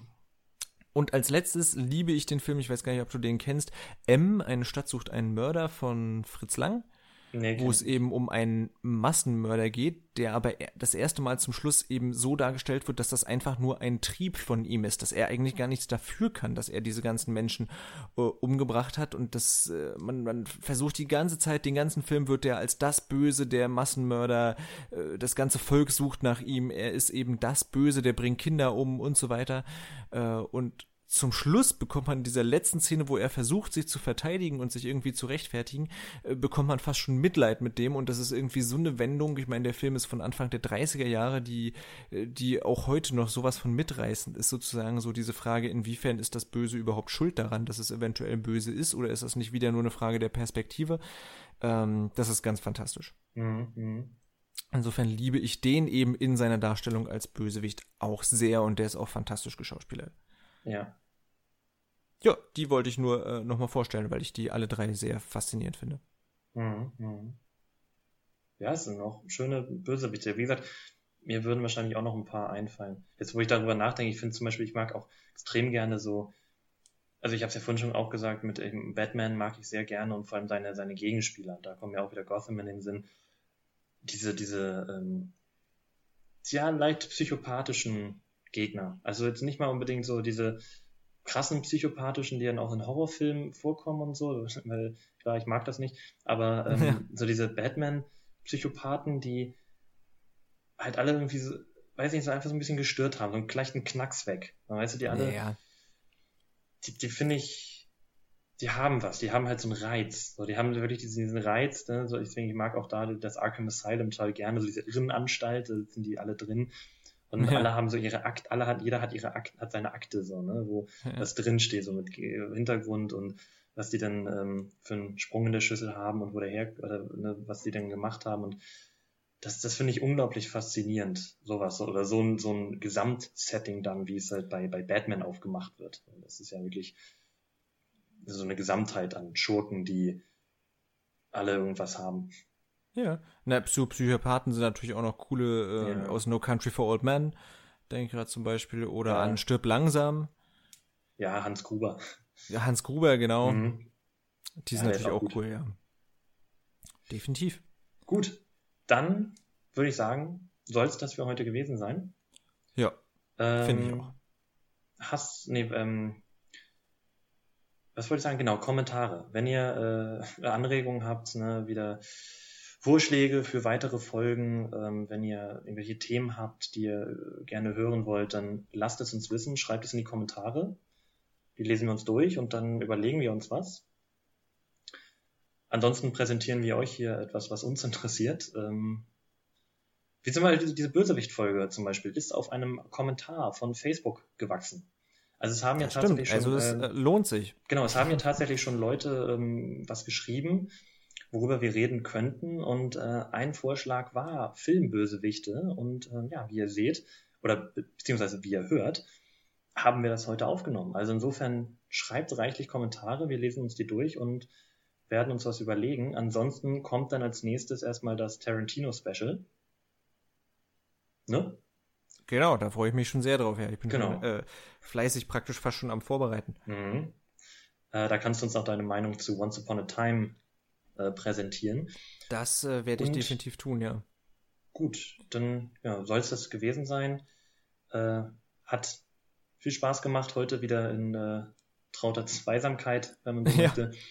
Und ja, möchtest du noch was sagen? Jetzt bin ich durch. Ich habe jetzt eigentlich äh, gar nicht so was Abschließendes. Ich persönlich, ich meine, das hatten wir schon, ich finde wirklich häufig, wenn es jetzt richtige Bösewichte gibt, finde ich die meistens persönlich spannender als die Protagonisten. Mhm, äh, insofern finde ich, allein Interesse halber kann man sich immer mal äh, auch mehr, zumindest auf die Seite der, äh, zumindest intellektuell auf die Seite der, der Bösen schlagen. Und ja, ähm, das Def sind praktisch meine Schlussworte. Definitiv. Habt ein Herz für Bösewichte. ja, genau. Gut. Also, dann soll es das gewesen sein. Ähm, ich danke dir, Stefan. Bitte, bitte, wir immer wieder gerne. Uns, äh, sprechen, wir sprechen uns in der nächsten Folge wieder und wir hoffen natürlich, dass ihr auch wieder dabei seid. Ähm, wir hoffen, dass ihr heute Spaß hattet und auch, ja, wie gesagt, beim nächsten Mal wieder einschaltet. Bis dahin, macht's gut. Ciao.